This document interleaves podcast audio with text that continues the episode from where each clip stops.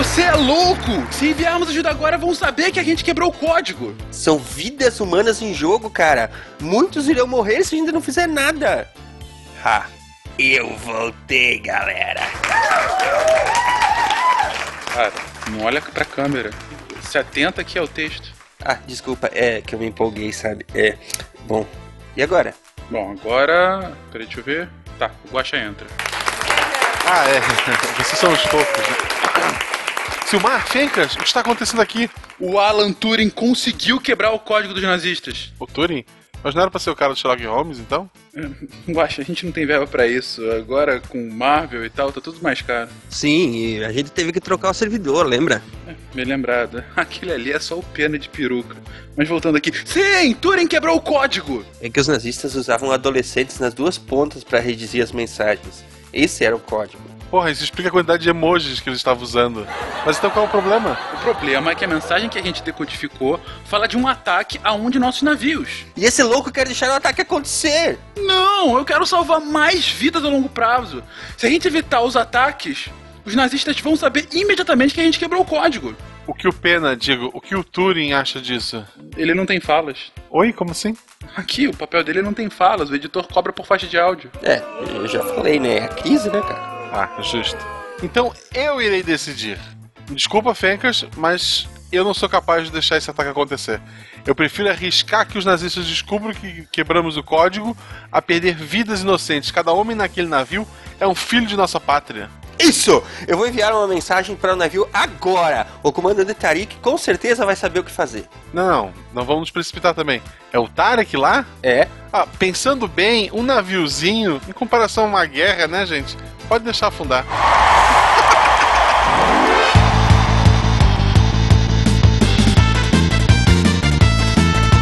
Fala pessoas, aqui é Fernando Malto Fencas, diretamente de São Paulo, e um homem com papel, lápis, borracha é, na verdade, uma máquina universal. Profundo. Ou, ou um homem com lápis. É o homem com lápis. Wala Wala, ouvintes, aqui é o Pena de São Paulo e eu ando tão desacreditado na humanidade que eu tô achando que tem, tem gente que não passa no teste Turing, viu, gente? Oi, gente, aqui é a Natália de São Paulo. E só porque algo pensa diferente de você quer dizer que não está pensando? Uh. Olá, pessoas! Aqui é a Jujuba de São Paulo e decifra-me ou te devoro. Olha aí. só, referência dentro da referência. Ha! A minha realmente é muito ruim, posso trocar? Não, não pode. Canta Legião. Salve Bit! Ave Byte, diretamente da Matemática. Meu nome é. Fala, fala, ouvintes! Aqui é o Pedro de São Paulo e eu estou no jogo da imitação. Não, mas você é muito melhor, cara. A imitação sai melhor do que o imitado. Parabéns, ó. William, você é sensacional. Diga as passas, Catarina, aqui é Marcelo Guaxinim e eu vi todos os filmes pra estar pronto hoje, de Velozes e Furiosos. Não, Guaxa, eu falei que não é Turing, cara. É Não é Turing. Alan Turing? Ai, Guaxa. Olá, ouvinte, aqui é Paulo de São Paulo e eu me formei com nota 5 em autômatos. Quando começar a invasão, tu não tá pronto, cara. Exatamente. Não que eu esteja. Ah, Não, cara, eu, eu vou ser a primeira a morrer nessas partes, sabe? Eu fiz geografia, eu, eu vou saber uma capital no Olha, máximo. eu, eu tenho, eu sou membro da Sociedade de Pesquisa Zumbi. Olha! E isso não é zoe... isso não é zoeira, eu sou membro vitalício da sociedade. E a gente fala, é claro que não tem a ver porque é zumbi, não é o apocalipse do Asimov. Peraí, vitalício da vida ou pós-vida? Não, é sério. E a gente é tipo, a gente fala que a gente é o 1%, é tipo, é 1% da, da humanidade que vai sobreviver quando acontecer o apocalipse. Não é uma questão de ser, mas de quando. Fica Olha aí. aí, Cara, olha qualquer aí. um Vocês vão atrás de mim nesse dia. Tá bom. Qualquer um que É. faça parte de um clube de estudo de zumbi não vai sobreviver, cara. Não tem. Você está ouvindo o SciCast, porque a ciência tem que ser divertida.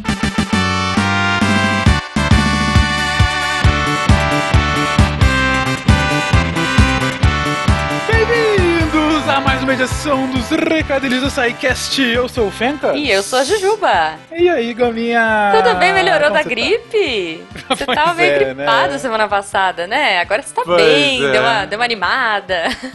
Não só gripado, como muito autocrítico de mim mesmo, né? Essa minha Entendi. personalidade gripada É, fica. eu diria que seu nariz até deu uma diminuída, cara. Você vê só, é quando ficou resfriado, o nariz aumenta. É, é normal, normal. É gripe, né? Assoa muito e tal. Enfim, quanta bobagem. Estamos aqui, Fencas, num episódio maravilhindo. Maravilhindo esse episódio. Maravilhando. E, e quem quiser falar bobagem pro SciCast, como ele entra em contato conosco? Cara, a gente tem duas formas muito boas. Uma é aquele nosso Fala Que Eu Te Escuto, que aliás um ouvinte essa semana falou que a gente devia trocar de contato arroba pra fala que eu te escuto arroba. Eu achei muito engraçado isso, eu vou levar essa sugestão pra diretoria. Mas por enquanto, gente, é contato arroba tá? Exatamente. Mas se você quiser também uma abordagem um pouco mais grupal, ou seja, você de fato conversar sobre o episódio, deixar lá sua impressão, falar com todos os sidecasters, enfim, você vai lá no próprio site do Deviante, comenta o episódio, deixa lá o seu comentáriozinho. Porque, enfim, vocês são fantásticos, Sim. vocês complementam Sim. muito bem as nossas ideias, como sempre. Exato. E outra, é, trazem coisas que a gente não pensou, que a gente não falou, complementam o cast, então não deixem de postar, porque isso só enriquece o programa. Exatamente. É Mas, Gominha, aí. Eu? Gominha, hoje a gente tá falando sobre o Alan Turing. Essa Sim, figura. Esse episódio mais que especial Não, aqui, Tá né? maravilhoso esse episódio. Foi uma delícia gravar o episódio. É um cara com uma biografia extremamente rica. Vocês vão ver ao longo do episódio como que, enfim, é um cara que merece ser homenageado como foi. Exato. E quem é que tá trazendo essa homenagem pra gente, Gominha? Fencas, esse episódio é mais que especial, porque quem tá trazendo pra gente é a Alura! Aê! É isso aí, a gente acabou de fazer uma parceria muito legal com a Alura. Se você não conhece, cara, a Alura e o SciCast tem tudo a ver. Tipo, é, é uma parceria perfeita, porque quem curte ciência e tecnologia tá aqui, né? Exatamente. Na verdade, o SciCast tem excelentes episódios sobre tecnologia. A gente fala de informática, fala de TI e tudo mais. E ciência né, é o nosso mote principal, né? É- É, o Exatamente. ponto que a gente aborda aqui o tempo todo. Então, a Alura e o SciCast resolveram fazer essa parceria. E pra homenagear essa parceria, por que não falar do Turing, né? É, exatamente. Cara, na Alura, você tem cursos online de tecnologia, tem coisa de programação, de design, de marketing, é, front-end, desenvolvimento mobile. Cara, tem umas coisas aqui que eu nem sei o que é, mas deve ser muito incrível, porque, sério. tipo, front-end é muito chique. Eu não sei o que é, mas é chique. Se você quer ser chique Alura, faz o curso de front-end, entendeu? Gente, mas são mais de 270 cursos. Aparentemente, um que seria bom para a Jujuba, para ela aprender o que é front-end. Tá. Mas são mais de 270 cursos para estudar nesse plano anual que eles têm. É, é um plano que você paga uma vez e você tem todos os cursos à sua disposição. O que você quiser, quando você quiser. É, exato, você pode fazer. É um valor único que você pode dividir em 12 meses, vai, vamos dizer. Ou você paga, enfim, de uma vez. Você decide. Mas assim, durante um ano você vai ter acesso a todos os cursos que eles têm. E, cara, tem muita coisa. Sério. Mais de 270 cursos, Fenquinhas. Não, de um tudo. E assim, não é só TI. Eles também têm estrutura de dados, tem sobre estatística, tem introdução a machine learning. Ou seja, Chique, eles chique. vão com uma gama bem diferenciada, bem abrangente de cursos que você pode ir lá só ir acompanhando e aprendendo. E bem, quem conhece a Lura sabe que é sinônimo de qualidade. Você sabe que você vai sair de lá aprendendo de fato. É uma é uma educação à distância muito rica e muito bem estruturada. Exatamente. E quem não conhece a Lura, tá na hora de conhecer. Os ouvintes do SciCast têm 10% de desconto.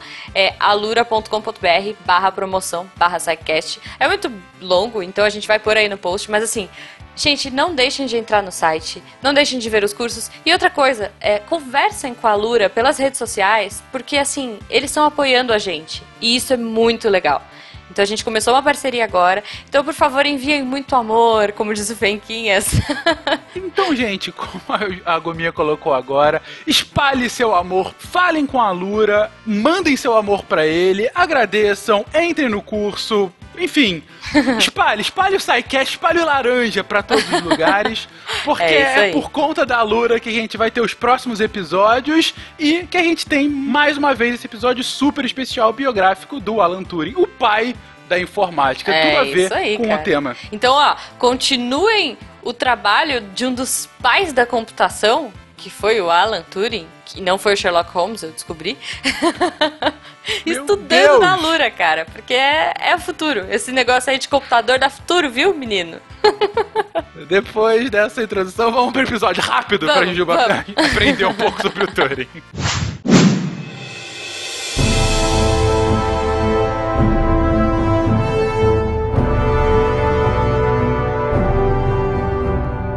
Que dizer de um homem que criou a teoria da computação e, não satisfeito, regaçou as mangas e assumiu um papel central na construção dos primeiros computadores?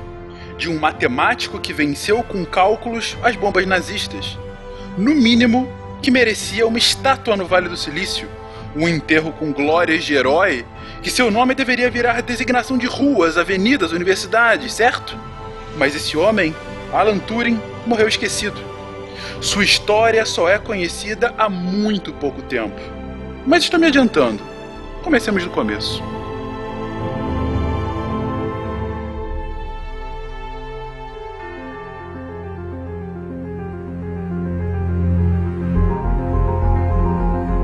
Queridões, em mais um cast biográfico falaremos de um dos grandes gênios do século XXI. Errou! Ele teve uma excepcional homenagem há dois anos atrás, né? Quando lançou aquele filme, é, O Jogo da Imitação. Um bom filme. é, Muito que bom. conta a parte mais famosa, talvez, da história do Turing, né? A parte mais heróica. É, mas apesar de se chamar jogo da imitação, é uma coisa que não aparece no filme, é o jogo da imitação. É, o livro que deu origem é o Enigma, né? Era o nome da máquina. Exatamente. Mas o ponto aqui, como foi colocado no texto inicial, é: a gente vai falar de um grande gênio hoje reconhecido, mas que acabou morrendo é, quase é, pior do que um indigente, acabou morrendo como um traidor, de certa forma, né? Mas a gente vai ver na vida dele que ele foi tudo menos isso e acabou sendo mais uma vez um fruto da sua época. Mas por isso a gente tem que começar pelo início, né? Quem era Alan Turing? É, De onde ele vem? É, Como ele se, se criou e como ele se formou para ser o que ele acabou sendo ao longo desse século XX? Quem é Alan Turing na fila do pão? Ele foi uma figura que não ficou conhecida no tempo dele, né? Até porque tudo que ele fez, quem viu o filme, quem vai ouvir o cast, sabe, é, é sigilo, tu não podia estar divulgando isso. Então, ele, para muita gente, ele era só um cara esquisito, para outros, um cientista, mas o que ele realmente fez não ganhou fama, né? Não foi pra mídia. Ele era um matemático britânico, bem excêntrico. Ele concebeu o que a gente chama hoje de computação moderna, ele desempenhou um papel crucial na vitória sobre os alemães, né? Ele, ele Uhum. conseguiu quebrar lá o código nazista. E infelizmente morreu cedo, com 41 anos. Suicídio graças a políticas anti-homossexuais que tu tinha na Inglaterra, que forçaram ele, que, que mudaram a, a vida dele, botaram ele na depressão e ele acabou tirando a própria vida. Bom, mas a gente já tá chegando aqui no, no final das contas, mas é, onde que ele nasceu e quando que ele nasceu? Isso é importante pra gente contextualizar a própria vida, mas a vida breve, de pouco mais de 40 anos. Bom, o Alan Turing, ele nasceu em 1912, em 23 de junho, e ele tinha um irmão mais velho, o John. Eles eram filhos de Julius Mathison e Ethel Sarah Turing. E o pai dele trabalhava no- na administração do Império Britânico, na Índia Britânica. O pai dele, inclusive, conheceu a mãe dele na Índia e se casou. E o Turing, o Alan Turing, ele, apesar de ter sido concebido na Índia, né, segundo as fontes, ele nasceu na Inglaterra, numa clínica em Paddington, em Londres. E os pais deles, eles eram de uma família respeitável, né? Assim, o, o Turing não é um sobrenome muito comum. Eles eram do que a gente chama da, da pequena nobreza inglesa. É, não é assim, não chega a ser uns ricaços, mas são respeitáveis. Então, ele teve uma criação assim com, tudo que ele precisava, né? Uhum. apesar de não ter tido os pais presentes, porque o o pai dele continuou trabalhando na administração da Índia. E deixaram ele e o irmão para serem criados por um coronel amigo deles que já era aposentado. E aí, quando eu tinha uns oito anos, ele foi mandado para um colégio público inglês. E era normal de se fazer na época, assim, Uhum. isso de abandonar os filhos com tutores e, e internatos era bom- bem comum com famílias mais mais poder, né? Até porque os filhos eram um empecilho, assim. É, fica quieto aí, cresce, quando você tiver adulto a gente se fala, né? Depois você me mostra os seus feitos, né? O Alan nasce ainda sob a égide do então Império, na qual o sol nunca se punha. O Império Inglês era, foi o maior império do mundo, não em extensão contígua, mas em posse de terras. O pai dele era um funcionário público de alto escalão, sim. Ele desenvolvia trabalhos na Índia, então parte do Império Britânico. Logo, tinha, assim, uma ascendência social não muito considerável comparando com a nobreza, mas ele tinha um local de destaque. E como a Natália comentou, era comum você, entre aspas, abandonar. Ou não, vamos tirar as aspas, já que era um abandono mesmo. Abandonar a criança para que fosse criada ou por terceiros ou já direcionada ao internato. O Alan Turing vai ser abandonado pela mãe, já que o pai estava na Índia, com um ano e o irmão mais velho com cinco anos. Gente. Então, desde muito novo, ele não tem a presença tanto do pai quanto da mãe, sendo criado por esse militar, um casal, né? De amigos, ele, um militar da reserva, e muitos apontam que a pretensa gagueira que ele veio a desenvolver teve como mola mestra a falta ou a ausência dos pais na sua infância. É, e mais do que isso, Will, a gente já vai começar a entrar um pouco mais pra adolescência, mas a gente não pode deixar de falar.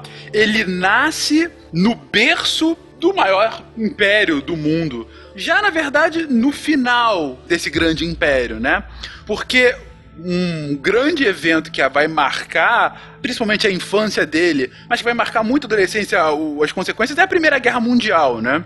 De alguma forma, vocês conseguem identificar como a, a Primeira Guerra acaba moldando a própria vida do Turing, já que ele vai ter um papel tão decisivo na Segunda Guerra posteriormente? Ele vai ter um. a- avançando um pouquinho. É, pouco tempo antes de estourar a Segunda Guerra. Ele tem plena certeza de que a Grã-Bretanha seria invadida. Isso já é reflexo dos acontecimentos envolvendo a Primeira Guerra, que na qual a Inglaterra, apesar de sair vencedora, vai acabar tendo o, o início do, do fim do seu gigantesco império, por assim dizer. Então, claro, a chamada guerra para acabar com todas as guerras deixou marcas muito profundas em todos os países que acabaram participando e não foi diferente com a situação da própria Inglaterra que perdeu milhares de soldados, né? Aonde nós temos sim um avanço tecnológico já considerável e o Turing acaba assistindo tudo isso ainda muito jovem, mas essas marcas não são tão facilmente de serem esquecidas. Talvez por isso ele vai entrar logo em quando Hitler assumiu o poder na Alemanha em 33, num movimento anti-guerra na própria Grã-Bretanha, tentando dar um- uma voz ao pacifismo, por assim dizer. Perfeito. A Nanaka comentou agora há pouco que ele foi para uma um colégio interno, né, um internato em Dorset. É bom comentar que escola pública inglesa não era para qualquer pessoa, né? O conceito de comum e público é muito diferente daquele conceito que nós temos hoje.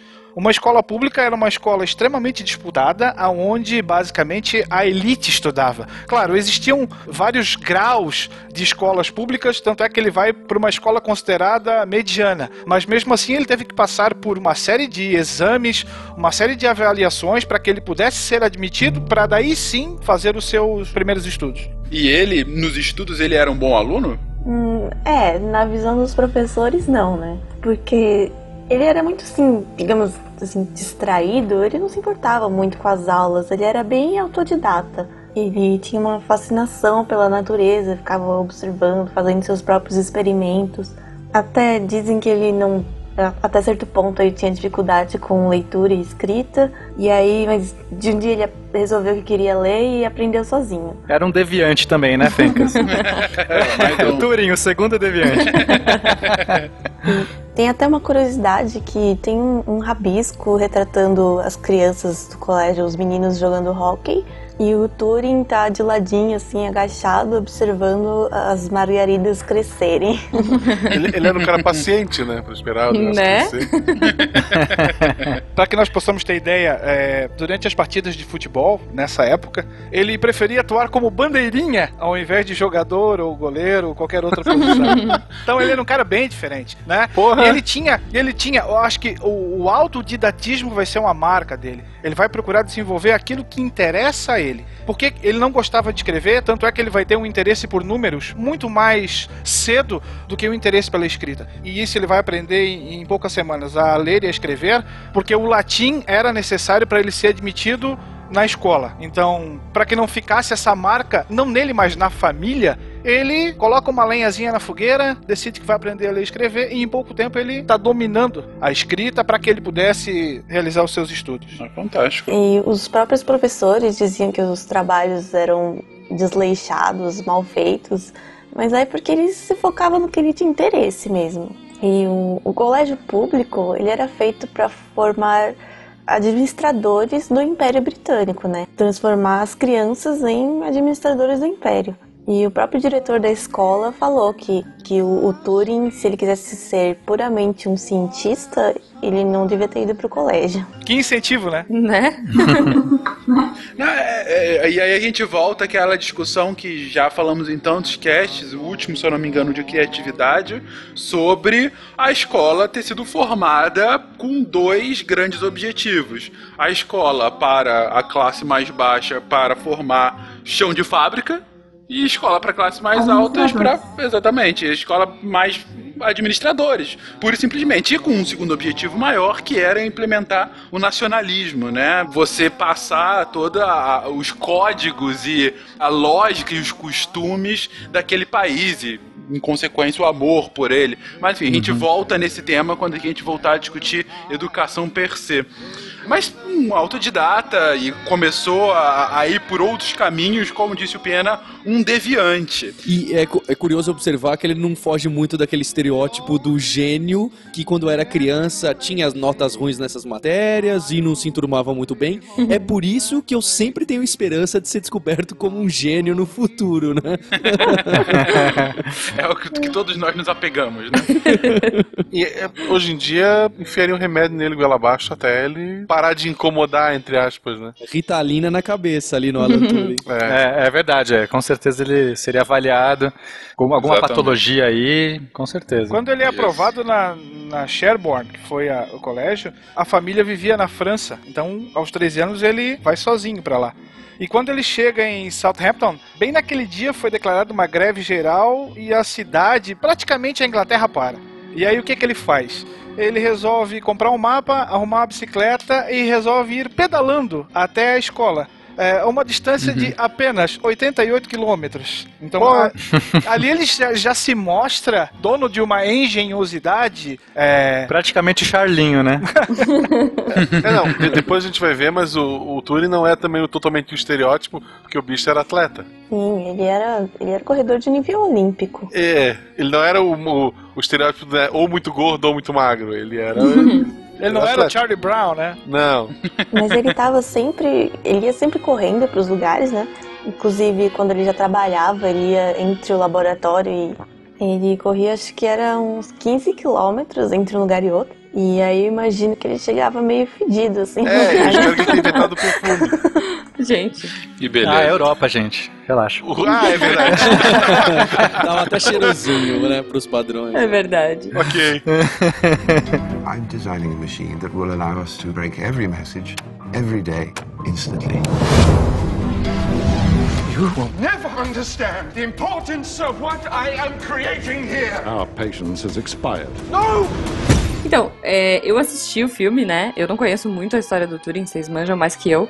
Mas no filme eu vi que ele tinha um amigo. Tipo, é- existe esse amigo? Existe na vida real também? Ou é só ficção? Sim, existiu. Nessa mesma escola, em 1930, ele conheceu esse aluno que era de um ano mais velho, chamado Christopher Morcom, que também era muito interessado em matemática e os dois se tornaram amigos. E o Alan acabou desenvolvendo um- uma atração, um afeto pelo Christopher, aí já né, se descobrindo homossexual. E ele, esse afeto que ele tinha pelo Christopher acabou instigando ele a ser mais comunicativo e melhor na escola. Porque ele queria impressionar o Christopher e E compartilhar acompanhar, né? isso, acompanhar ele. Mas, infelizmente, acho que no mesmo ano, um ano depois, o Christopher morreu por conta de uma doença é, pulmonar. Acho que foi tuberculose, né? Bovina. É, algumas fontes falam em pneumonia bovina, outras falam em tuberculose, mas ambas são unânimes em apontar que ele acaba ficando doente pelo consumo de leite contaminado. Então ele já tinha uma Caramba. complexão física delicada, né? Talvez até por isso o Turing tenha se aproximado dele e acaba desenvolvendo sim um amor platônico, que num primeiro momento ele não soube entender. Especula-se que o próprio Marcon também não soubesse disso, já que você imagina é, anos 30 a situação em relação ao homossexualismo que era uma grande mancha, né? Que era um crime, Um né? crime, exatamente. Um desqualificado, um cara que possuía problemas mentais. É evidente que ele vai se recolher em um casulo e talvez o, o Christopher Morcom né, que, que tenha sido o primeiro a, a tentar entender ou dar ouvidos ao Turing nesse ponto da vida. Por isso que essa paixão vai marcar ele por toda a vida dali em diante. Não, é importante a gente entender o que está passando na cabeça né, do, do Alan Turing nesse momento, porque é uma pessoa, obviamente, desajustada àquela sociedade, é né, um deviante, ele é uma pessoa que não teve a presença dos pais, é um cara que se descobriu gay, é um cara que tem essa a morte repentina dessa pessoa que ele tem um afeto, que, que é a primeira pessoa que ele consegue, sei lá, de repente se aproximar mais, ter um bom diálogo, é, se reconhecer, porque a pessoa busca se integrar em algum ponto da sociedade, Claro. né, nem que seja nos seus pequenos nichos, e aí quando ele encontra isso, essa pessoa morre. Imagina como foi devastador para o Alan Turing. Então isso vai, vai obviamente refletir em toda a mente, né, todo o comportamento que a gente vai observar do Turing até no final da vida dele, né? Pô, essa catástrofe que está rondando a vida dele. Mas a parte boa é que talvez essa, essa fascinação que ele teve, porque ele tinha uma um relacionamento bastante é, mental, é, de, de Intelectual. grande intelectual. Obrigado, Nath. Mental Sim. realmente parece que o cara é telepata, né? É, mas ele tinha um relacionamento bastante intelectual. O segundo e- deviante e o primeiro X-Men. E de fato, isso talvez foi uma boa inspiração para ele Ele deve começar. ter encontrado ouvidos, né? Ele poderia, ele ouvido. poderia falar e poderia ser ouvido, né? Ouvidos e cérebro, né? Eu acho que a questão é essa, ouvido e cérebro. Uma pessoa Sim. que é altamente intelectual que encontrou um par nesse, nesse quesito. Eles tinham um diálogo bastante é, em alto nível, então isso provavelmente inspirou ele para os trabalhos, fazer as pesquisas de cérebro, de entender a mente Sim. humana, enfim, de sabe desenvolver uma máquina com essas propriedades. E, de certa forma, quando o Christopher morreu, ele queria encontrar um jeito de, de que as ideias dele e a mente dele continuassem vivas. Por isso que isso o inspirou a estudar melhor coisas sobre o pensamento. É, vencer a morte, né? Como vencer a morte. Isso. A partir daí, dois rápidos comentários, gente. Primeiro, ali atrás, o William colocou o termo que era justamente utilizado à época, é um termo que hoje ainda tem um pouco de disputa, mas está sendo menos utilizado, que é o homossexualismo, que é a conotação de homossexualidade como doença, né? É algo mais superado, mas à época é, tá certíssimo, era homossexualismo, porque era visto como uma doença e como um crime, né? E a gente vai ver que isso vai afetá-lo mais fortemente lá na frente. Mas um segundo ponto, e aí uma referência pop, eu não posso deixar de fazer essa comparação, gente. Essa descrição da amizade entre o Alan Turing e o Christopher Morcom me lembra muito, muito mesmo, e desculpa a referência um pouco boba para algumas pessoas, mas é a, a amizade entre Dumbledore e Grindelwald em Harry Potter. Quando eles eram, eram jovens, porque é exatamente isso. Quando é- o Dumbledore é jovem, ele tem uma grande afeição por um outro que o reconhece tão grande como ele, entendeu? E juntos eles conseguem criar coisas enormes, mas perigosas. Mas enfim, é, desculpa, mas veio essa referência. Imagina, por bem, que será, e, né? E ainda mais quando, quando o Pena falou, e eles querem passar por cima da própria morte, era bem isso, mas enfim. Não sei se a Rowling se inspirou nisso, mas é uma referência válida. É inglesa, provavelmente, provavelmente ela bebeu dessa fonte. Que Harry Potter é só beber da fonte dos outros, não tem nada muito original. Ah, não fale isso! Polêmica, polêmica. Bom, beber da poção são dos outros, Guaxa. É, Ou são? A diferença também é que o Grindelwald virou uma espécie de Hitler depois e o Morgon morreu. Mas tudo bem. Ok. Voltando aqui à história. O Turing, Turing. O Turing. Bom, mas a vida dele continuou e ele acabou indo depois pro King's College, lá em Cambridge, né? Pra, de fato, entrar de cabeça no estudo da matemática. E pra onde que ele foi lá no King's College, gente? O que, que ele acabou produzindo lá de ciência? Um dos trabalhos que. O, o Turing ficou conhecido por diversos trabalhos muito importantes. Um dos primeiros que ele ajudou a resolver foi o problema da decibilidade, da decidibilidade do Hilbert, que estava em aberto. E que ele utilizou a redução de um outro problema conhecido na computação, que é o problema da parada, o halting problem, que dá até para todo ouvinte entender. O problema da parada é, dado um programa de computador, dado um jogo de videogame, dado um programa, eu consigo saber se esse programa um dia para ou roda infinito. Ele é um while true, ele vai ficar lá rodando até sem nenhum motivo, ou em algum momento ele termina a execução e, e pronto. E o Turing provou que não dá para criar um programa, para criar um algoritmo que mostre se o outro programa termina ou não termina. É até uma prova que começa por contradição, por absurdo. E nessa brincadeira, ele ajudou a criar o conceito de máquina de computador, de programa, e onde ele criou o que hoje que ele chamava de máquina A, né, A machine, que é a máquina completa de Turing, que seria próximo do que é o computador. Apesar de que para ele teria memória infinita, fita infinita, tem diversas questões aí, tem muitos detalhes por trás. Então, esse é o principal trabalho que tem o, o Turing, junto com o Alonso Church, nesse negócio de cálculo lambda, que está muito em moda quem trabalha com computação. Ele realmente é o pai aí mesmo de absolutamente tudo que a gente usa de hardware e de software e das linguagens de programação. Então, se o meu programa não funciona, é o Turing que eu tenho que xingar, é isso? Isso. Entendi, aprendi, obrigada. É, a, a grande ideia dele nesse artigo é que ele tentou analisar o processo mental como uma série de instruções, da mesma forma que poderia ser passado para uma máquina. E assim, na época não tinha máquinas que, assim, você dá uma instrução e aí dependendo da instrução ela faz uma coisa diferente. Assim, não nesse, nesse nível. E ele imaginou, então, uma máquina que, dada qualquer instrução, você poderia, ela poderia operar sobre os símbolos de forma diferente. Vale dizer também que durante essa época, voltando um pouquinho para a história, a partir de 33, quando Hitler assume o poder na Alemanha, vários serão os cientistas judeus que vão fugir da Alemanha e acabam indo justamente para Cambridge. Então ele vai ter contato, vai ter aulas com. Ele vai ouvir o Schrödinger, ele vai ouvir Max Born, ele vai ouvir Richard Curran. Então são pessoas já conhecidas nessa época, respeitadas como talvez alguns dos maiores cientistas que o mundo tinha, e aquilo vai aguçar ainda mais a curiosidade dele pela matemática e essas ideias da futura máquina, uma máquina que poderia eh, realizar um processamento, isso tudo fertiliza ainda mais o cérebro dele em relação a esse sentido. E ele também toma parte, eh, a partir de 33, no movimento anti-guerra. Provavelmente já tendo contato com esses exilados que já contavam o que acontecia na Alemanha a partir dessa época.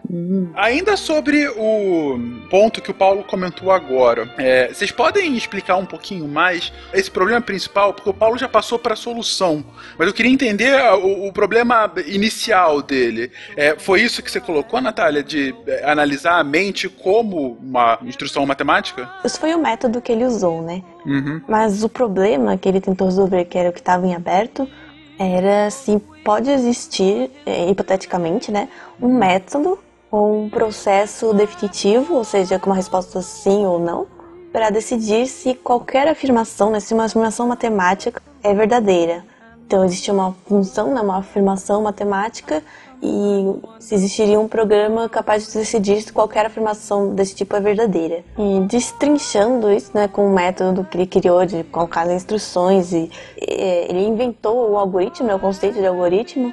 De um método, enfim, de resolver problemas. É, porque assim, acho que é importante salientar, né, que às vezes o ouvinte não é programador, É, não eu, eu conhece. tô meio perdida. O que, que afinal, é, o que afinal é um algoritmo? Porque o que, que é o conceito de um algoritmo? Se você me dá um problema, eu posso resolver de várias formas, né? Eu posso pensar sobre ele, refletir, dar uma ideia e tudo mais. Agora, é, se eu quero colocar isso para uma máquina, uma máquina não tem um cérebro, ela não vai avaliar isso de várias formas, ela não vai ter um repertório imenso para resolver aquele problema.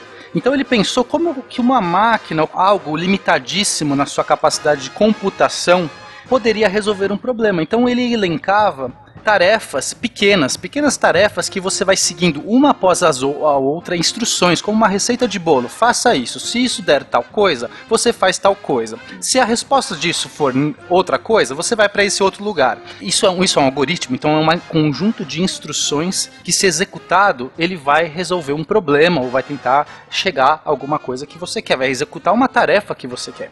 E é isso Uhum. que é a base do, do computador. E é, e é pensando, o Turing começou a pensar como que é possível a gente fazer uma receitinha de bolo que você dá para uma máquina que consegue fazer só receitinhas de bolo e ela chegar em respostas e, e resolver o problema. Basicamente é isso que é um algoritmo. Exatamente. E essa máquina que você está falando, o, o que, que ela é? Qual é a capacidade matemática dela? Então ele foi atrás de definir esses conceitos que as pessoas depois foram montar em cima a versão eletrônica, bem na época não era eletrônica, a versão real desses computadores que podiam pegar essa receita de bolo, essas instruções passo a passo e realmente executá-las. É, no começo os Entendi. computadores são mecânicos, tá, galera? É, Eu sei que é difícil a gente pensar nisso, o que é um computador mecânico, mas ele tem um monte de comutadores, um monte de rotores. Não, um computador é basicamente uma máquina de transição de estados, né?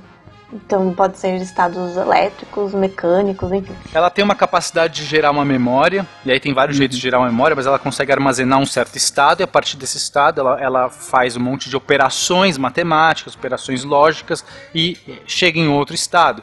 Então ele, é, é, essas máquinas no começo elas são muito simples, elas são realmente máquinas mesmo, com rotores, comutadores e tudo mais, e depois, com o desenvolvimento da válvula, do transistor e tudo mais, a gente vai ter a versão mais moderna dos computadores. Mas nessa- nesse começo aí são máquinas mecânicas. Até a palavra máquina que a gente usa hoje, né? Eu falo assim, ah, máquina como computador, é comum, vem daí, porque eram máquinas, no sentido mais máquina mesmo, né? Uma coisa mecânica. E basicamente o Turing mapeia a teoria dos computadores, por assim dizer, sem que um só deles tivesse sido construído. É, isso é mais, é mais legal. isso né, isso é sensacional. É o poder de imaginação, né? É- Exato, exato. É a capacidade da mente humana explorada ao máximo, né? O cara era um visionário, um futurista e ele tinha o desenho todo de, pelo menos do como funcionar, faltava meter a mão na graxa e construir. E desculpa fazer um paralelo, né? A gente já tá falando de deviância, coisa eu lembro o Einstein, que a gente falou muito disso, eu tenho certeza que os ouvintes vão lembrar disso. E é novamente a capacidade de imaginação, que era o ponto forte do Einstein, de imaginar coisas absurdamente fora da caixa e, e experimentos mentais, e o Turing fazia experimentos mentais, mas ele fazia computadores mentais. Ele imaginava aqueles algoritmos, ele processava aquilo, imaginava como as máquinas poderiam fazer aquilo, desenvolvia teorias sobre isso, desenvolvia teoremas, que são provas matemáticas sobre isso, sem fazer o computador. Isso é sem muito louco, ele- né, o cara? computador existir, né? É, tem uma curiosidade, inclusive, quando era criança, o, o Alan Turing recebeu de presente do avô dele de Natal o livro do Einstein Olha sobre aí, relatividade. olha aí. Daí, sabia, olha lá, Ele- olha lá. Ele fez até um caderninho de notas dizendo como ele entendeu tudo que tava lá. Então, Excelente. muito bom, cara. I'm designing a machine that will allow us to break every message, every day, instantly. You will never understand the importance of what I am creating here. Our patience has expired. No! Bom, então a gente já explica a primeira grande revolução, a maior revolução do Turing, que é a ideia do computador, né? O, como vocês colocaram muito bem agora, é, é pensar, é imaginar o que seria de fato essa máquina que viria a ser o computador. Mas o mundo ao redor dele está acontecendo. Como o Will falou agora há pouco, Hitler assume o poder na Alemanha, a Alemanha nazista começa a sua expansão e a Inglaterra de alguma forma viria a se envolver nos assuntos da Europa continental. Will, como que o Turing acaba de um matemático teórico a um combatente, de certa forma, no que viria posteriormente a ser a Segunda Guerra Mundial. Talvez um dos maiores combatentes, né? Mesmo Sim, não pegando em sim. armas, a, a atuação É, dele com foi, certeza, a atuação dele foi foi incrível. essencial. É, vale destacar que um pouquinho antes da guerra estourar, ele vai para os Estados Unidos fazer o seu doutorado em Princeton. Lá ele tem contato com, com outros matemáticos que pesquisam uma linha muito parecida com a dele. E ele volta para Cambridge justamente ali no prelúdio da guerra. E assim que a Inglaterra declara guerra, no dia seguinte ele já é cooptado para fazer parte do time que seria especializado em quebrar códigos de guerra. Então ele passa a atuar para a inteligência britânica e ele vai ocupar, pelo menos, a- as instalações do Bletchley Park, que hoje é um museu dedicado a, a- não só a ele, mas à inteligência britânica, principalmente devido à sua atuação durante a guerra. E aí, não só ele, mas nós vamos ter enxadristas que vão ser cooptados para fazer essa missão, os mais brilhantes fazedores, os que resolviam palavras cruzadas. Você é vai. isso que eu ia falar. É, eu adoro palavras cruzadas. Você seria. Você seria convocado. Oba! Não, porque ela não tem altura, tem uma. Droga. Não, ah, tem, qual é? não tem uniforme pra ela, né? Não tem. Então ele passa, ele passa a atuar já sim no período de guerra, trabalha para a inteligência britânica num centro especializado de, de quebra de códigos, que seria o Government Code on Cipher School, ou popularmente conhecido como Bletchley Park, que fica em Buckinghamshire. E aí ele passa a chefiar, logo depois, uma primeira equipe que foi chamada Hutch 8, que era responsável por tentar quebrar o código utilizado especificamente pela frota naval alemã durante a guerra. Vale lembrar também que, de 39 a 41, a Alemanha nazista foi um rolo compressor na Europa e existia sim um medo crescente na Grã-Bretanha de que ela pudesse ser invadida ou de que ela pudesse ser vencida principalmente pela falta de comida já que a ideia era isolar a ilha da Grã-Bretanha e nesse ponto a gente vai ter uma atuação chave dos U-boats alemães, os submarinos, que estavam afundando para mais de 200 mil toneladas mensais de embarcações. Embarcações essas que muitas vezes estavam levando munição, armamento e alimento para a Grã-Bretanha, que já vivenciava uma situação bem difícil. Ela tava devastando a frota, né? Inglesa. Vale ressaltar também, aproveitando, nós temos alguns U-boats que foram fundados no litoral brasileiro. Um deles, inclusive, aqui no próximo do litoral de Florianópolis, que há uns três anos atrás foi, foi descoberto. Olha só. Foi, inclusive, um dos motivos da entrada do Brasil na guerra, não? Sim, oficialmente falando, sim. Oficialmente. é, extraoficialmente viria de qualquer forma. Exato. Bom, qual era a função do Turing? Quebrar o código, né? E a gente vai falar daqui a pouco, talvez, da máquina mais famosa alemã, que foi a Enigma. E aí a ideia é, por que não utilizar essa ideia do computador teórico para fazer esse tipo de análise, de tentar entender e quebrar o código? E aí se passa, então, a construir uma primeira máquina, que seria utilizada como base desse projeto, que foi a chamada bomba, ou bomb em inglês. Sim, é chamada bomba eletromecânica, né? Na verdade, a ideia da bomba né, era dos poloneses, Isso. que já tinham, eles já trabalhavam na quebra dos códigos e eles compartilharam as informações que eles tinham com a inteligência britânica. Mas a- as técnicas que eles usavam não eram muito confiáveis. A Alemanha poderia mudar uma coisa ou outra a qualquer momento e aí elas passariam a não valer mais. Então o Turing né, e os colegas implementaram em cima dessas técnicas polonesas para criar uma forma melhor, um método mais prático que não, não dependesse tanto das mudanças que os alemães poderiam fazer. Gente, então nesse ponto eu vou só pedir a atenção dos ouvintes para a seguinte situação. O Will acabou de descrever. Entre 39, em especial 41, um pouco 42, a Alemanha era imbatível. Ela já havia dominado boa parte das suas imediações. A França tinha caído em duas semanas. É, Polônia já não era mais nada desde 37, na verdade. A Alemanha, na verdade, era uma grande ameaça para a Espanha, era uma ameaça já para a União Soviética. A Inglaterra, como sempre isolada por conta do Canal da Mancha, a Alemanha acabava ou tentando exaurir os recursos ou atacando sua frota e o pior, e isso sim afetava o Turing mais diretamente, alvejando a Inglaterra com bombardeios em alguns casos quase diários.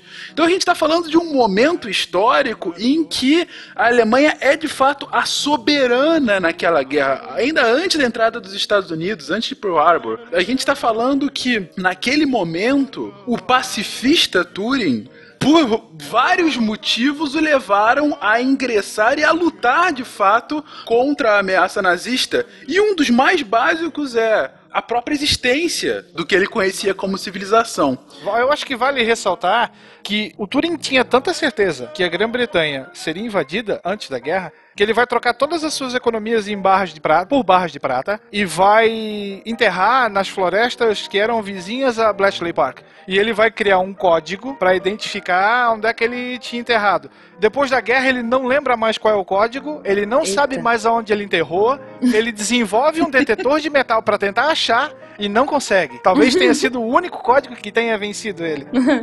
Caramba. Legítimo irônico. azar militar. Quer dizer que se alguém tiver é, for cavar lá perto do Bletchley Park, tem chance de encontrar essas barras Não aí? foram Aí encontradas. você caçata o tesouro? Exatamente. então você ouvinte aí da, da Inglaterra, da Grã-Bretanha, vamos fazer essa Partiu corrida. caça ao tesouro. exatamente. Lembrando que cavar sem autorização é um parque é crime, tá? Então, conte Pior isso. hipótese, você fala que você tava caçando Pokémon. Um Isso. Diglett. um Diglett, achei um Diglett e um sapato. Acho digno. Ai, meu Deus. Meu Deus! Uma piada pior que a outra. Vamos voltar pro cast. Ok. Então, mas você imagina o o desespero e a pressão que eles estavam de conseguir quebrar a Enigma é, através de uma máquina lá que um matemático excêntrico tinha idealizado. E ela ficava lá girando e girando por dias. E aí, sei lá, ele descobre que faltou ponto e vírgula. Olha Então- lá, falaram que não entendem de programação, mas a, a referência foi Eu sou boa. programadora. É, a Nanaka é nossa Ah, programadora. então tá A Nanaka é japonesa, cara. Ela sabe tudo de tudo. E detalhe, né? Você tem uma economia voltada para a guerra, com racionamento de alimento, com racionamento de energia, com racionamento de tudo, e esse computador custando cifras astronômicas e que num primeiro momento não te dá o resultado esperado. E aí fica naquela situação: vai, não vai, vai, não vai. Eu vou desligar, vai acabar o projeto, vamos partir para uma, uma outra linha de ação. E o Turing tentando desenvolver: não, é isso aqui, a chave está aqui. Pô, mas olha o quanto custa isso, a gente não tem condições de manter. E aí aquela aquela situação, vamos mais um pouquinho, me dá um prazo maior. Então ele vivia sob tensão sim, mesmo não estando diretamente com armas em punho no teatro de operações da Europa, do Pacífico, onde quer que fosse, mas a situação era uma situação bem é, draculesca ali pra ele. Não só Sem pra ele, dúvida. mas pra equipe dele, né? A gente consegue ver isso bem no filme, né? O filme retrata essa Sim. coisa da galera É. querendo desligar, porque é uma coisa meio alienígena pra aqueles caras, né? Eles não sabem lidar com aquilo. É como se fosse, sei lá, uma promessa de um, de um visionário. Você, você consegue dúvida. entender É um da cabeça maluco. d- desses militares? Assim, porra, a gente investiu milhões nesse negócio, mas, cara, é uma promessa de um visionário.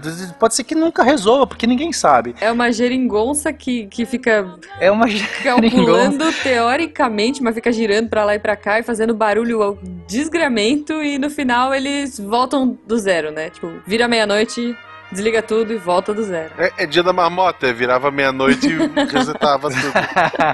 Eu ia falar que os próprios métodos de dedução que ele usava, as pessoas não entendiam direito, né?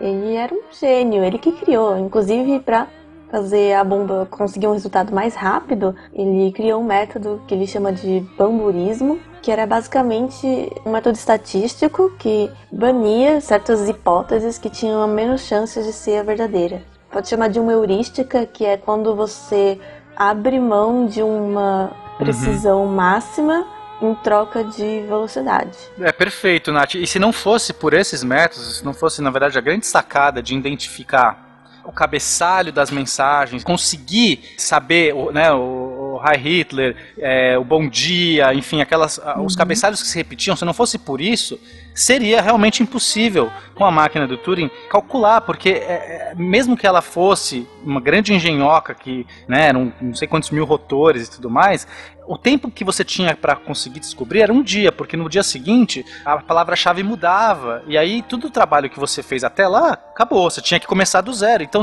o tempo para eles conseguirem processar todas as possibilidades e encontrar a mensagem, você tinha que fazer tudo isso em um dia. Então o jeito era é, é, isolando. Você tinha que, você não podia testar todas as combinações. Você tinha que ir aniquilando as menos prováveis. Então nesse sentido, sim, você não precisava acertar sempre. Se você acertasse de vez em quando mais do que errasse, você conseguiria é, interceptar as comunicações. Então era nisso que ele trabalhava. E aí mais para frente, então ele usava essa, esse método, essa heurística dele para excluir esses, esses resultados menos prováveis. Mas depois com um cabeçalho ficou muito mais fácil. A gente vê isso também no, no filme, o filme mostra bem. Sim. Cara, imagina o Robert Langdon com o Alan Turing, hein? Sucesso, Dumbbell tá perdendo, tá perdendo Ah, tempo, cara. Não. Dumbbell. Não gosto de Dumbbell. A gente Não, já é atacou louco. Harry Potter e Dom Brown. O Fencas deve estar putaço já. Eu penso num link com o Alan Turing lá enchendo o, o Churchill pra falar: não, vamos por esse caminho, só mais seis meses e milhões de libras que vai dar certo. Eu fico pensando que é fichinha o Elon Musk prometendo viagem barata pra Marte, sabe? O, o Alan Turing tinha um desafio muito maior para as pessoas acreditarem nele. É verdade. É, mas é que o Elon Musk é o chefe da parada, né? E principalmente por esse momento histórico, né? A galera, tipo, começando a, ter, a passar fome e os caras investindo numa Isso. coisa que não tem resultado nenhum. E assim, o Turing era o ave... a, a gente tem que lembrar que ele trabalha numa instituição militar. E ele era o avesso do comportamento Exato. militar. O cara tinha um cabelo estranho, tinha unha suja, ele usava uma gravata pra prender a calça, era um cara que às vezes gaguejava, quando você abordava ele soltava um sorriso nervoso, um cara que passava 12 horas trabalhando, daqui a pouco ele tava dormindo em cima da mesa. Como é que tu vai confiar num cara desse? O militar não entende isso, entende? Então, Exatamente. aquilo era uma É. perda de tempo e uma perda de dinheiro, uma perda do esforço de guerra. Por isso que ele deve ter conquistado sim muitos inimigos dentro do próprio Bletchley Park. Não os que talvez trabalhassem diretamente com ele, mas os que deveriam gerenciar toda essa atividade.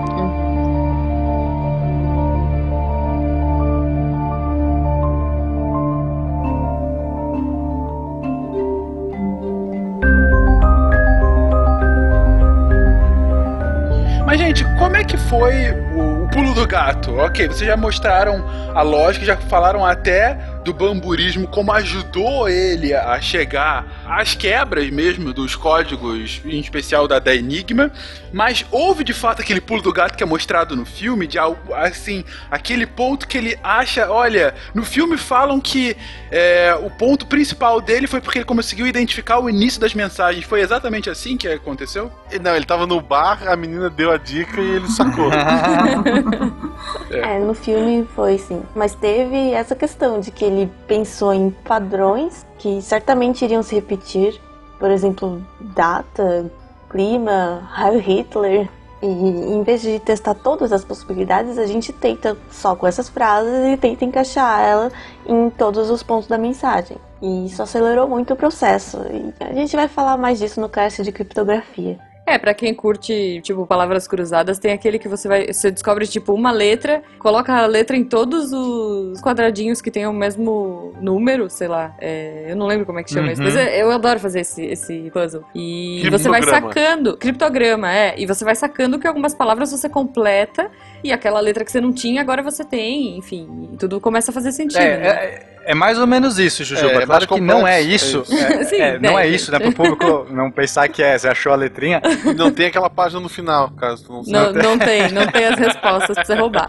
Ó, eu acho que dá pra falar do, do pulo do gato ali com a construção do Colossus, né? Que foi tido como o primeiro computador construído, que foi um- um- uma máquina já bem melhor do que as primeiras bombas, onde ele vai ter um poder de processamento, por assim dizer, muito maior. E aí ele vai conseguir analisar muito mais caracteres por segundo, né? Mesmo assim não sendo bastante, a gente tem que lembrar uma situação de guerra, as suas embarcações sendo afundadas, o povo passando fome, né? E aí você vai ter longuíssimas jornadas de trabalho buscando a chave para resolver essa situação. No final da guerra, em 1943, a- as máquinas do Turing já estavam quebrando um total de 84 mil mensagens da Enigma por mês.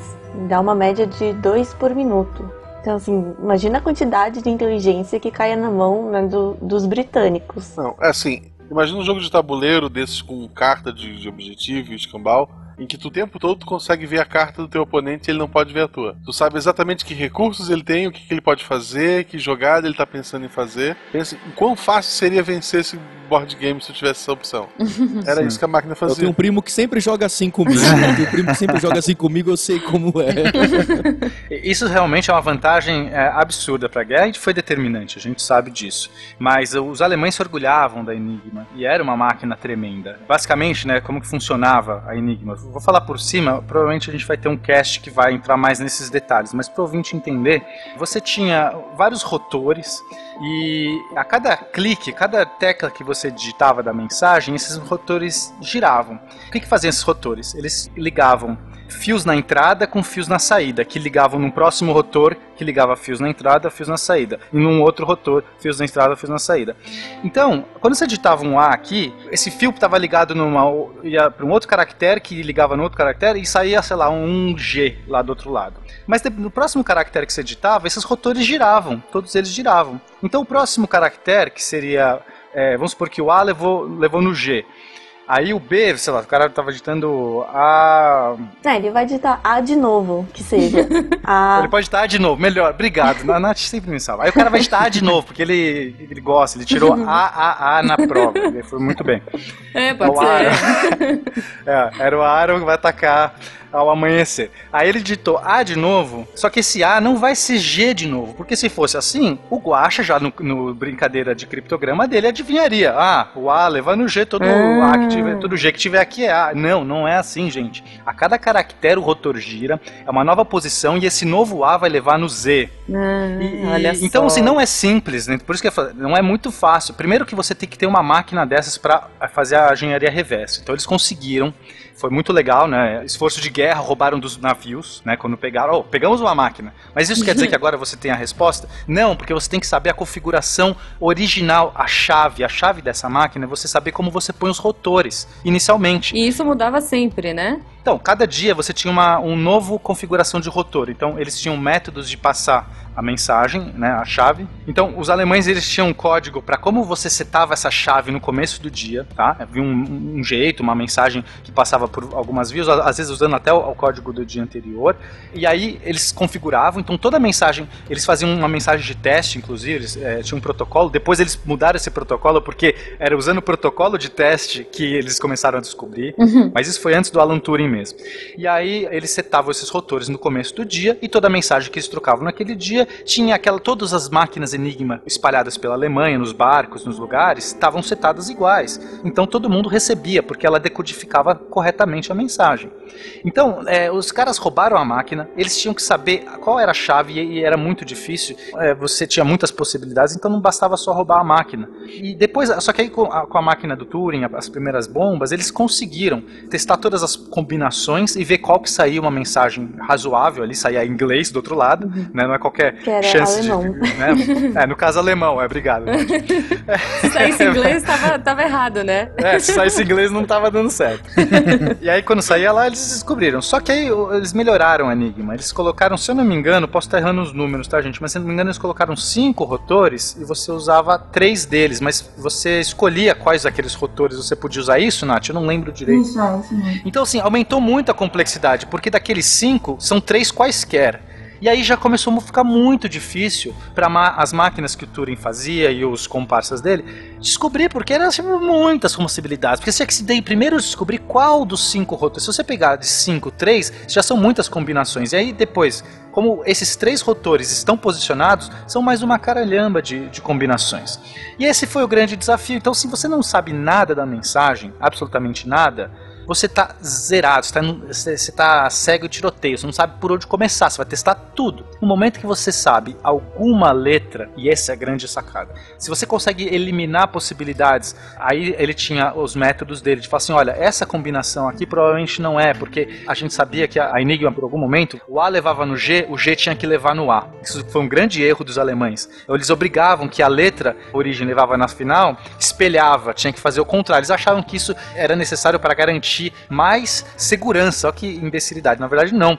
Porque você diminuía pela metade as possibilidades. Se você desco- descobrir uma letra, você descobria a reversa também. Mas, é, além disso, ele conseguia tirar algumas possibilidades baseado na própria configuração do rotor anterior e outras coisas que você tinha que ser aleatório, essa coisa. E os caras não necessariamente faziam aleatório, ele sabia o tempo que o cara falava assim: ah, meu, roda, roda mais umas três aqui, vai.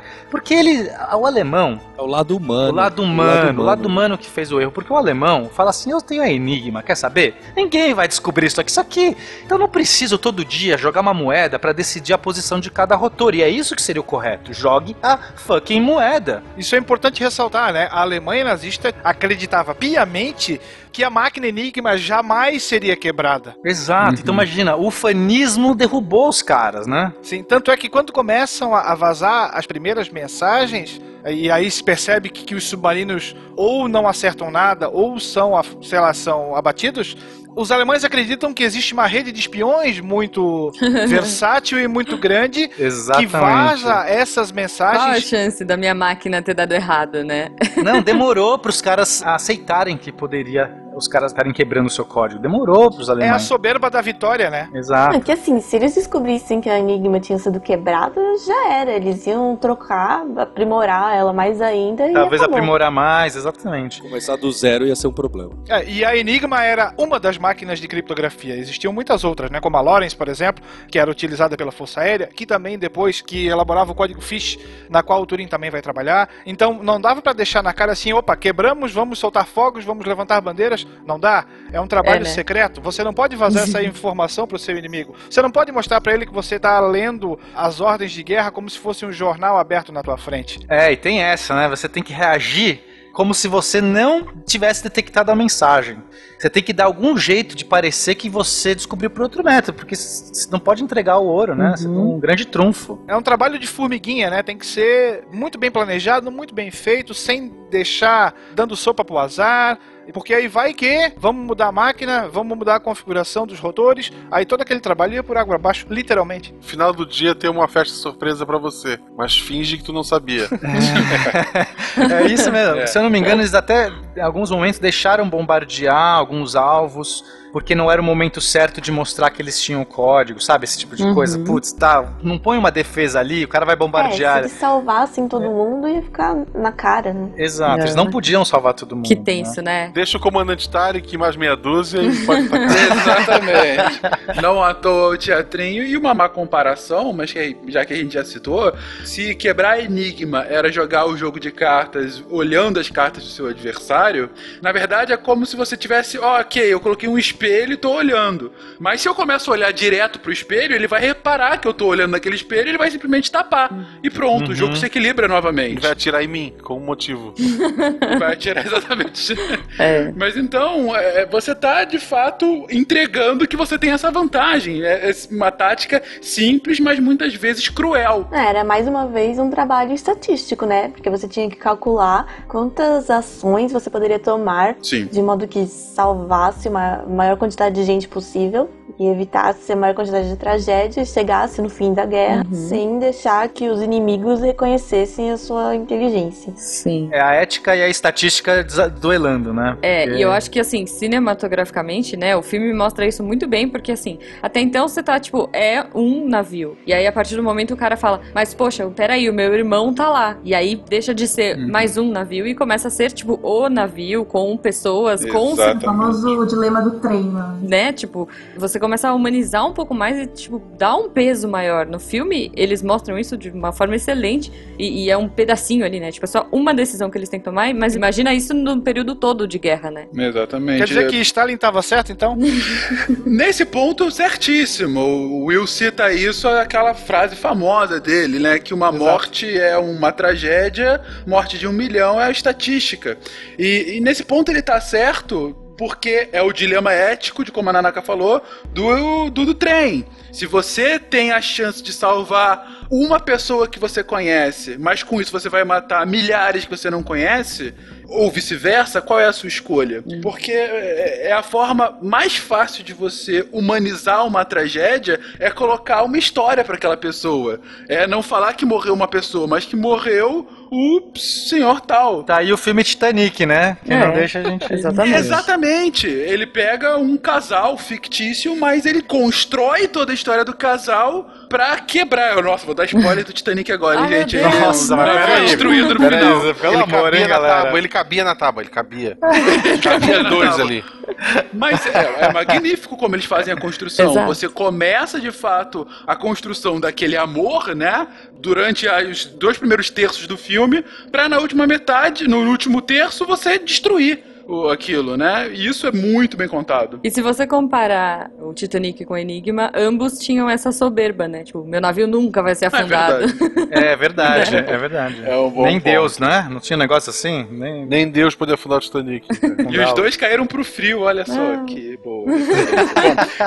Vale dizer também que nós temos a engenharia reversa assim sendo feita da Enigma e você tem ali uma estimativa de alguns caracteres que talvez fossem aparecer. Então eles procuram alguma coisa assim, ah, eles vão falar sobre o clima, eles vão falar um raio Hitler. Então você vai tentando por eliminação pegar o fio da meada. O- Os alemães eram meio paulistas, né? Tipo, gostavam de falar do tempo. É, porque os caras criavam padrões, né? Isso é o pior é, erro que você pode fazer em criptografia. Saber qualquer informação da mensagem, mas qualquer informação. Pode ser assim, eu ah, aqui eu sei que tem uma informação de tempo. Pronto, é o suficiente para você aniquilar, sei lá, milhões de possibilidades. Era só isso que o Turing precisava, porque a máquina dele não ia bater Enigma se não tivesse o erro humano. Exato. Se os caras jogassem na moeda a posição todo dia dos rotores, se eles nunca, se eles é, randomizassem as mensagens para nunca ter nenhum tipo de padrão, nunca quebraria. Se escrever uma mensagem igual quando você bater no teclado de vez em quando, assim, põe umas letras esquisitas É, no põe meio. qualquer e a coisa. pessoa não entende, mas é pra quebrar. Mas é a soberba, a soberba destruiu. E provavelmente a guerra duraria muito mais, né? Certamente. O mundo poderia ser muito diferente, Spengler. Exato. Tipo, é- é, a gente tá falando de, de- de coisas que influenciaram fortemente. É aquele detalhezinho que na teoria do caos leva pra realidades totalmente Exatamente. diferentes no, no futuro, né? A gente nem sabe o que aconteceria. E tudo isso sendo feito de modo secreto, sem que os próprios familiares soubessem o que eles estavam fazendo ali. E você não Uhum. pode falar pra ninguém, né? Não adianta você ser. Se você fosse, tivesse a língua meio comprida, Ai, você jogava gente, fora eu- o. Eu não posso, eu não podia trabalhar, não. I'm designing a machine that will allow us to break every message, every day, instantly. You will never understand the importance of what I am creating here. Our patience has expired. No! Então, a descoberta do Turing acabou ajudando sim a Inglaterra a se preparar contra os ataques e até a organizar contra-ataques e se especula que foi justamente por sua causa que a guerra vai ter uma vida encurtada em pelo menos dois anos, salvando milhares de vidas. Churchill, inclusive, falou isso, né? Que foi devido à quebra do enigma, ou seja, foi devido à atuação do Turing que a guerra teve dois anos a menos.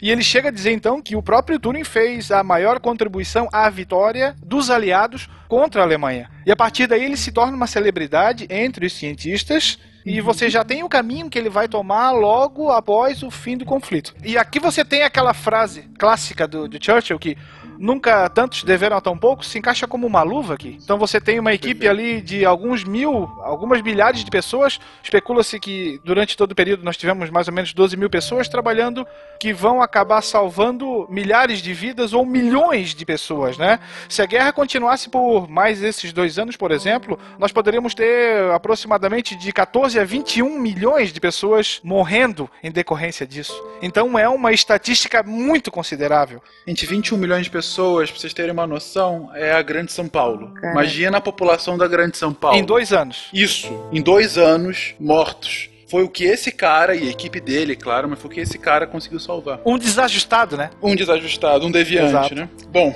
mas a guerra foi vencida pela Inglaterra, pelos aliados, e a vida do Turing continuou. E pra onde é que ele foi depois disso? Bom, depois desse trabalho, né, principalmente pelo caráter sigiloso, era um trabalho de inteligência, né, de- espionagem, nada disso podia ser posto ao público. Foi, inclusive, foi queimado os arquivos. Não pode botar no LinkedIn. É, né? Não, então, ele não tinha como mostrar aqui a patente, ó, eu fiz isso aqui, ó. É, então ele continuou trabalhando nas coisas que ele se interessava, em inovações tecnológicas. Ele acabou, ele conseguiu criar um sistema para codificar, decodificar conversas ao telefone, que foi até demonstrado, mas nunca foi usado em ação. Mas nesse sistema ele já usava eletrônica e essa experiência com a eletrônica rendeu a ele uma posição no Laboratório Nacional de Física. E lá foi onde ele realmente desenhou, ele projetou o que ele chamou de cérebro eletrônico, né, que o primeiro computador eletrônico, chamado de ACE, né, Automatic Computing Engine. Ele era um computador digital no sentido de que ele guardava programas na memória. Ele tinha uma série de instruções diferentes que ele era capaz de realizar guardados nele. E esse computador, o Ace, né, ele projetou, ele fez todo o desenho, só que ele não pôde construir, não, não porque ele não conseguiu construir, mas porque o laboratório não deixou que ele construísse o computador, porque isso era papel dos técnicos. E ele ficou meio ofendido com isso, e também porque o laboratório era muito focado, eles queriam uma máquina que calculasse as Uhum. coisas. E o Turing tinha muito essa busca por uma máquina que conseguisse pensar, né, que conseguisse imitar o processo de pensamento ele estava numa outra direção. Então ele acaba saindo do laboratório e esse computador esse que ele projetou foi construído, depois pelos técnicos.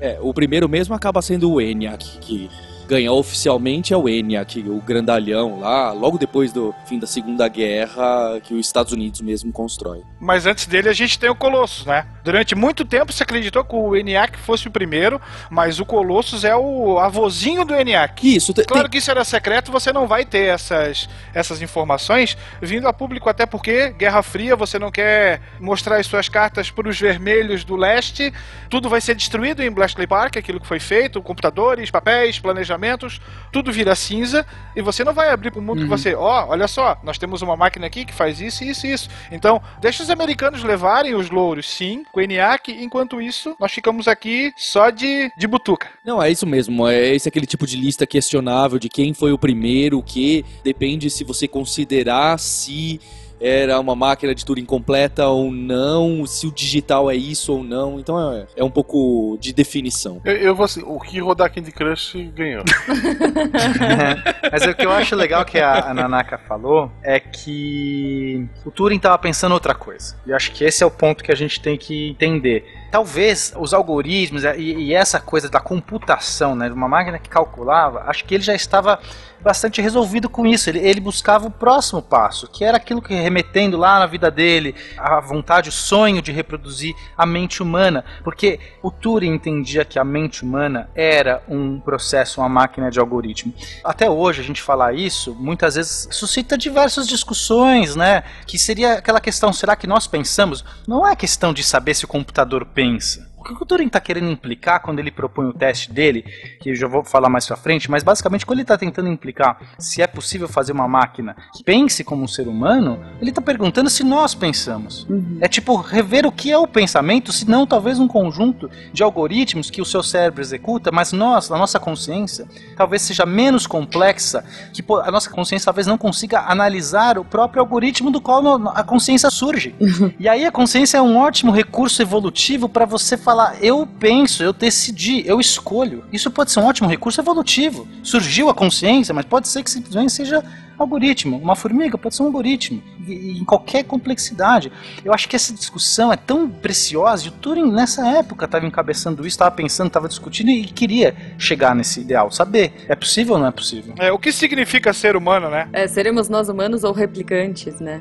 Exatamente. O que é precisamente a inteligência humana? Mas será que uma máquina poderia adquirir essas qualidades? Como é que a gente vai saber se a inteligência é humana ou se é uma inteligência, sei lá, maquinal? Essas eram as questões que, que permeavam o pensamento dele. Então, ele já estava tão à frente do negócio que a simples computação não interessava para aquilo que os outros queriam. É, os outros queriam uma, alguma coisa prática para fazer, para resolver coisas. Mas ele não, ele queria a filosofia da coisa, pensar por trás, o que, que é a mente. O Turing, ele tinha um coraçãozinho miçangueiro, fala aí. Exatamente. Mas é importante notar que no trabalho dele, apesar de ter esse, de ser um artigo filosófico, e não se focava como os outros trabalhos eh, na numa área parecida na, na parte da natureza humana e da religião de forças naturais e coisas místicas e ele queria achar um método prático para responder essa questão. Sim, era uma filosofia que era aplicável. Isso, apesar do termo inteligência artificial ser cunhado só depois, na década de 50, pelo John McCarthy, que é o criador do Lisp, um programador famoso, um cientista de computação famoso, esse problema de definir será que o computador pensa, poderá pensar, é muito presente nos trabalhos do Turing. E ele aparece eh, de várias formas e várias vezes. Então não é que existe, eh, bem, já estou dando a introdução para o tal do teste de Turing, para o jogo da imitação, mas esse questionamento aparece em uns dois ou três papers de formas um pouco diferentes.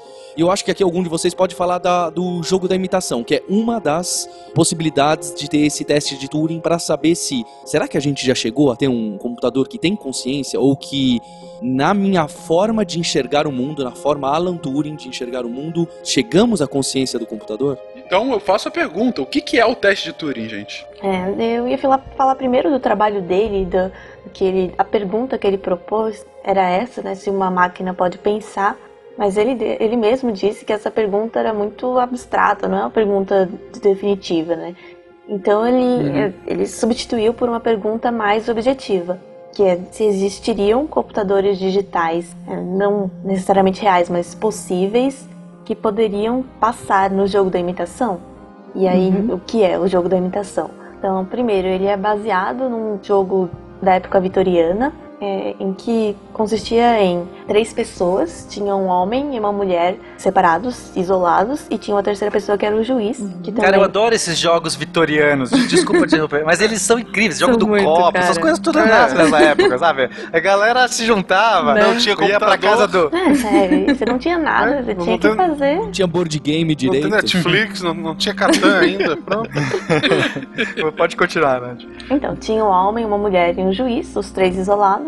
E aí o homem e a mulher ficavam mandando mensagens escritas e o juiz tinha que identificar quem era a mulher de verdade, né? O homem tinha que se passar por mulher. Ele, ele fazia perguntas, né? Sim, mas não necessariamente, né? A definição é que eles só poderiam se comunicar por escrito e o homem teria que tentar imitar uma mulher e a mulher convencer de que ela realmente era mulher. Tá, então no teste do Turing, a tradução disso seria uma máquina tentando imitar o homem, é isso? É. No jogo original ele era bem sem graça porque era só tu dizer a letra mais bonita é a mulher e tu acertava. como professor, antes que alguém critique como professor, isso eu vi durante nove anos da minha carreira. Sendo que a minha era mais feia que os alunos ainda, minha letra. Ah, minha letra é horrível. Mas é que tu escrevia, tu aprendeu japonês aí. É A. Nanaka enganava no, no jogo da imitação, então. A beleza do teste Turing. A primeira pergunta que é: como descobrir, como testar a inteligência de alguma coisa? Ah, então vamos pensar de várias coisas. Será, é, somente um ser inteligente conseguiria resolver esse tipo de problema? Somente um ser inteligente teria uma habilidade de, de dialogar? Somente é muito arbitrário. E é arbitrário. Qualquer coisa que se jogar lá é arbitrário. E você pode, às vezes, muitas vezes, inventar ou pensar numa coisa que obviamente não é inteligente, mas que de repente passa nesse critério.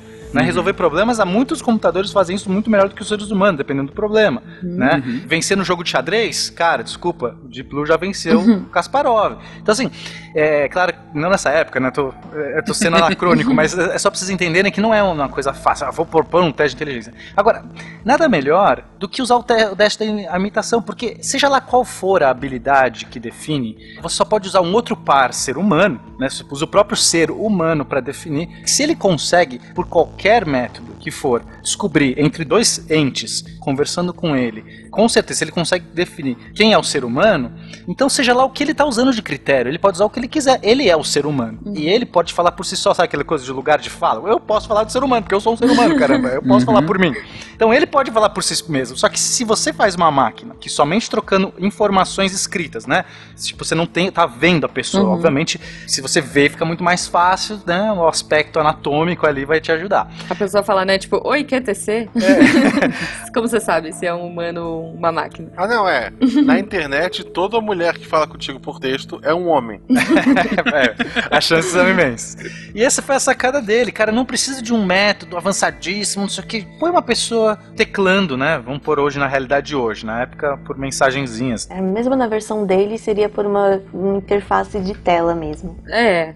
Pra você não ter letra, não ter nada, né? É, pra não ter qualquer outro, outro viés. Porque isso quer avaliar a inteligência, Uhum. somente a inteligência. Então, basicamente, você tem duas pessoas trocando, né? Dois entes trocando informação com você de uma maneira escrita apenas. E você, num tempo, ele não, não se define tempo, não se define nada. Depois de um tempo, de um processo, depois, quando você se sente confiante, você fala assim: você sabe quem que é o ser humano? E você, sei, e é esse cara. E se você errar, você falar que é a máquina. Uhum. Aí a pergunta é: será que a máquina tem a inteligência do ser humano? A questão é, ela conseguiu emular o suficiente para que outra pessoa, que é a única pessoa capacitada para dizer que é um outro ser humano, caiu. Se isso acontece, aí é o momento que você começa a questionar sua própria inteligência, né? Que esse é, é- é- é o final. Eu, eu queria dar um detalhe importante de uma das variações do Imitation Game que mostra que o Alan Turing ia um pouco além. Ele não queria que o juiz decidisse quem é homem, quem é máquina. Ele queria substituir aquele homem do jogo original do Imitation Game por uma máquina e ver se os resultados eram os mesmos ou próximos dos mesmos. Isso é, o juiz continue, continuava a ter que decidir e falar: opa, esse é o homem, opa, esse é a mulher. E mesmo sem saber, ele não sabia que ali atrás da cortina, na verdade, tinham trocado o homem por um computador. O Turing queria saber se depois dessa troca por computador, o resultado que o juiz tinha era o mesmo de antes da troca do computador. Isso é, não é se o computador era mais inteligente ou mais esperto que o humano, era se o computador conseguia agir de forma parecida com o humano. É algo mais profundo. É verdade. Era, era um teste cego, né? O juiz não sabia que, na verdade, não era um homem ou mulher, era um, um computador e uma pessoa. É, o cara tava jogando um jogo e mudavam a regra no meio sem avisar o cara pra ver se. É um teste cego, é. É um teste duplo cego. Ah, então ele não sabia que era uma máquina. Ele achava que era descobrir, sei lá, homem ou mulher. Exatamente, é muito legal. É que tem várias versões, mas se eu não me engano, a primeira ou uma das primeiras que ele propõe é justamente essa. Você muda a pessoa no meio do jogo ali, Legal. né? Troca e vê se mantém a, a brincadeira. Interessante. Que é mais poderoso, realmente. Né? Mais poderoso ainda. Talvez o Paulo deva lembrar de um software lá nos primórdios da internet chamado Elisa. É, ele depois teve o Alice, tem vários Isso, bots. teve o Alice, É. exatamente. Que eram bots de conversação que me lembraram justamente esse jogo de imitação do Turing. Uhum. Eu queria sugerir é, aqui, pra quem não viu ainda, o Black Mirror. Se não me engano, é nessa primeira. ah, Agora eu não vou lembrar o episódio, mas tem um episódio que é um software que simula uma pessoa nas redes sociais. Vocês já viram esse episódio? Eu sou fãzoca de. Black Já, Mirror. já, assim, então, e esse episódio é muito bom, assim. Nossa, eu vi alguns. Essa, essa série me deixa mal.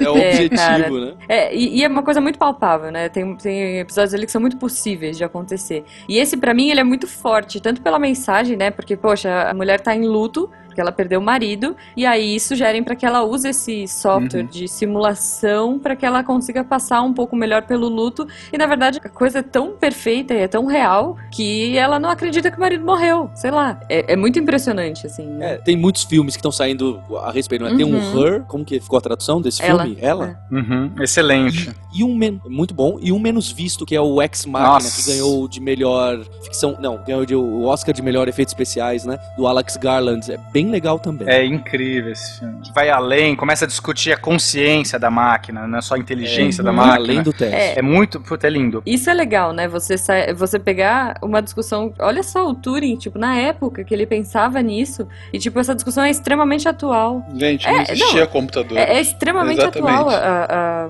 a discussão dele, o pensamento dele, né? Ele era muito visionário mesmo. Cara, posso falar de um, um trabalho que eu fiz na faculdade que tem tudo a ver com isso, eu lembrei agora? Opa. Vai lá. Eu, eu tinha um, um grupo lá com, com um professor, a gente fazia uns- umas coisas fora da aula, assim, né? Era tipo iniciação científica, mas nem era, era só pra gente se divertir, a real era essa.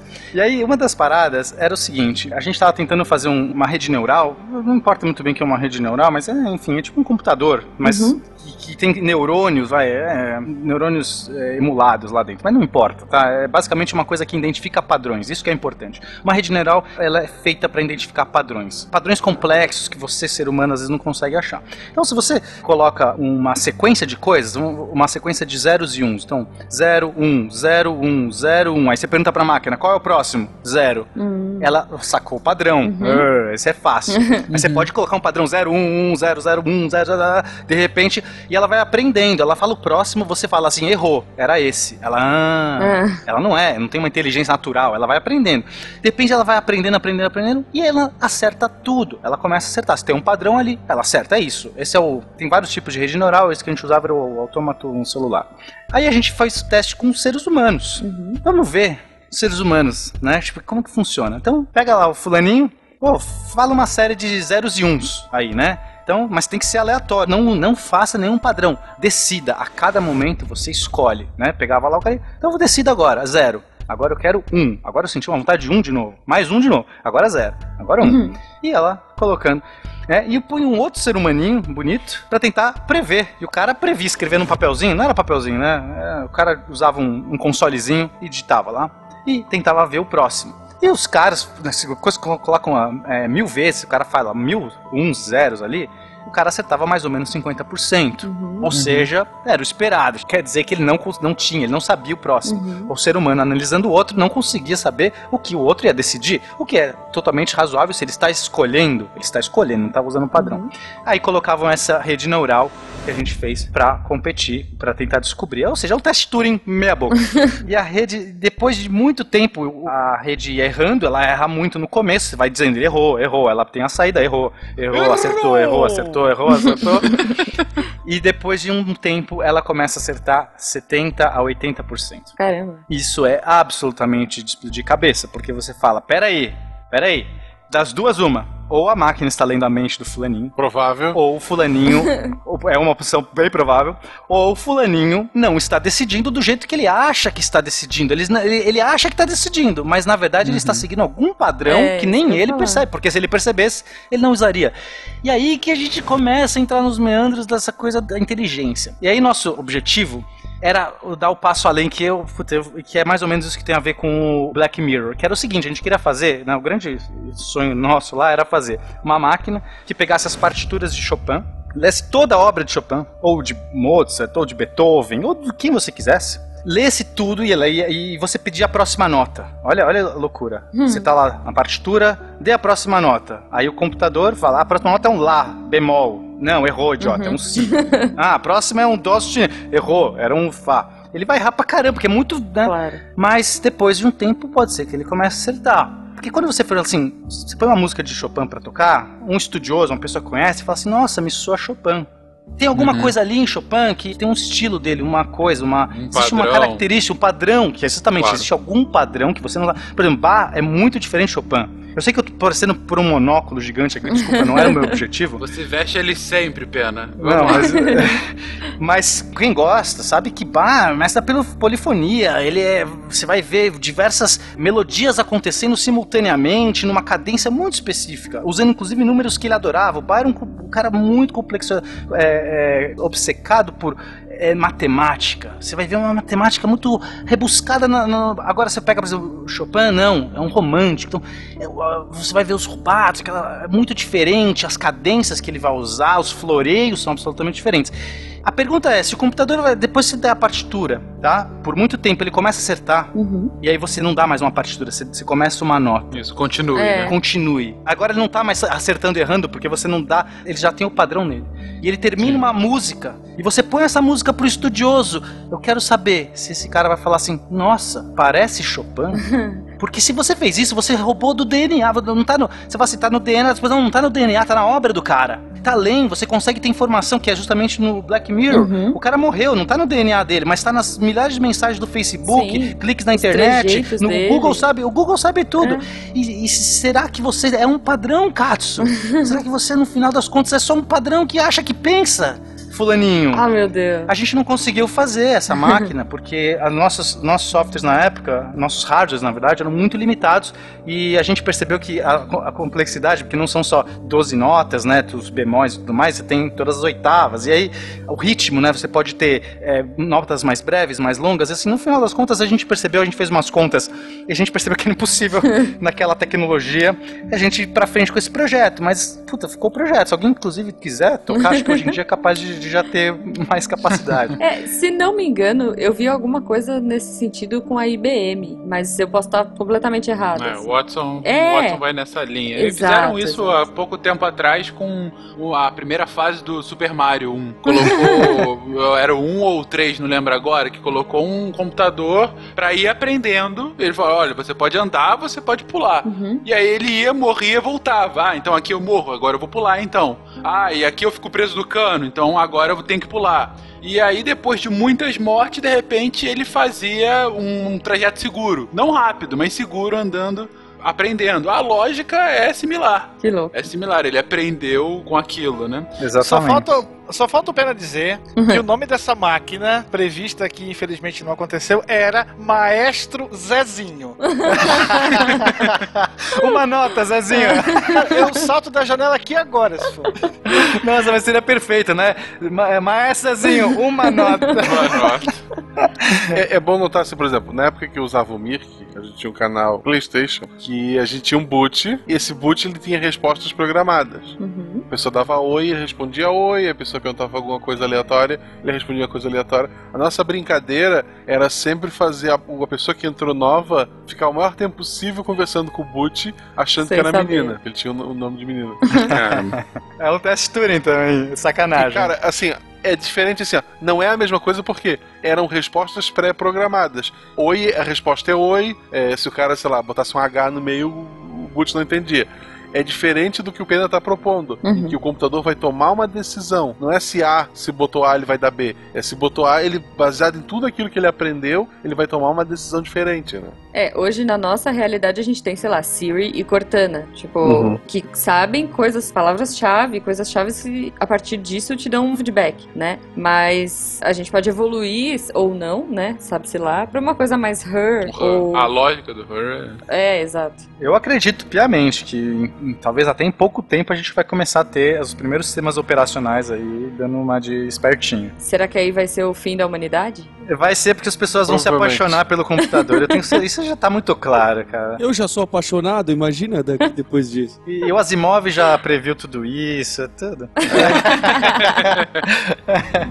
I'm designing a machine that will allow us to break every message, every day, instantly. You will never understand the importance of what I am creating here. Our patience has expired. No!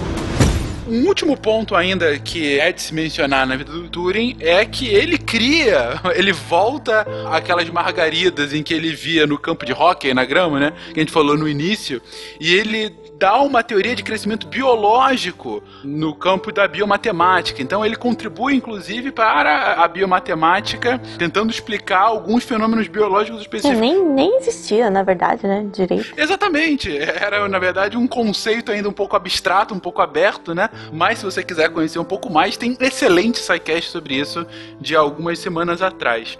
Mas o ponto principal, enfim, o fim da nossa história, infelizmente não é um fim tão bom, né?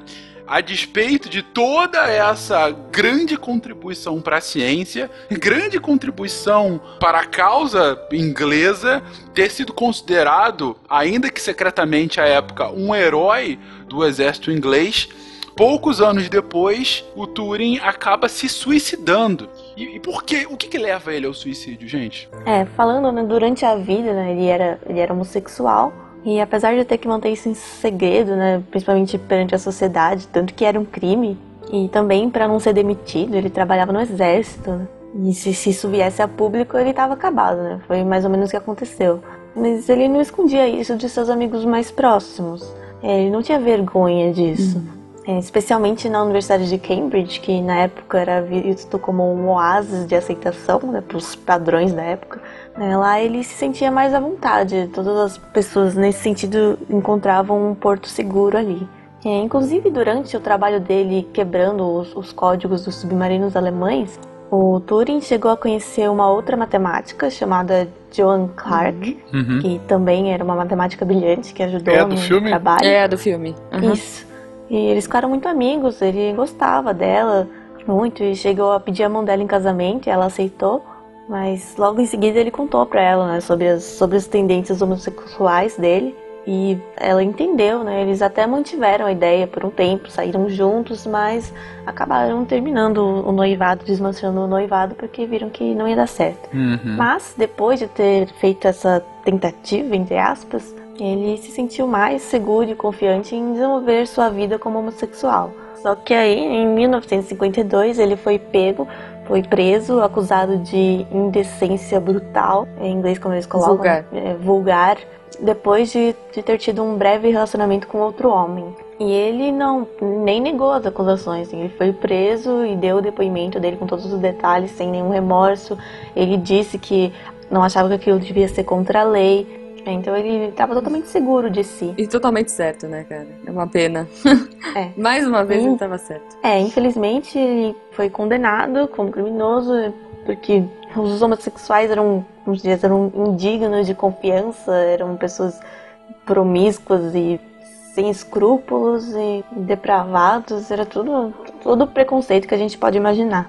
E a punição que ele recebeu foi castração química. Na verdade, era isso o exílio, né? Então, para continuar trabalhando nas coisas que ele queria, ele escolheu castração química, que eram injeções hormonais que deixavam ele impotente. Além de, claro, devia causar vários efeitos colaterais, inclusive um deles era a ginecomastia, que é o crescimento das mamas.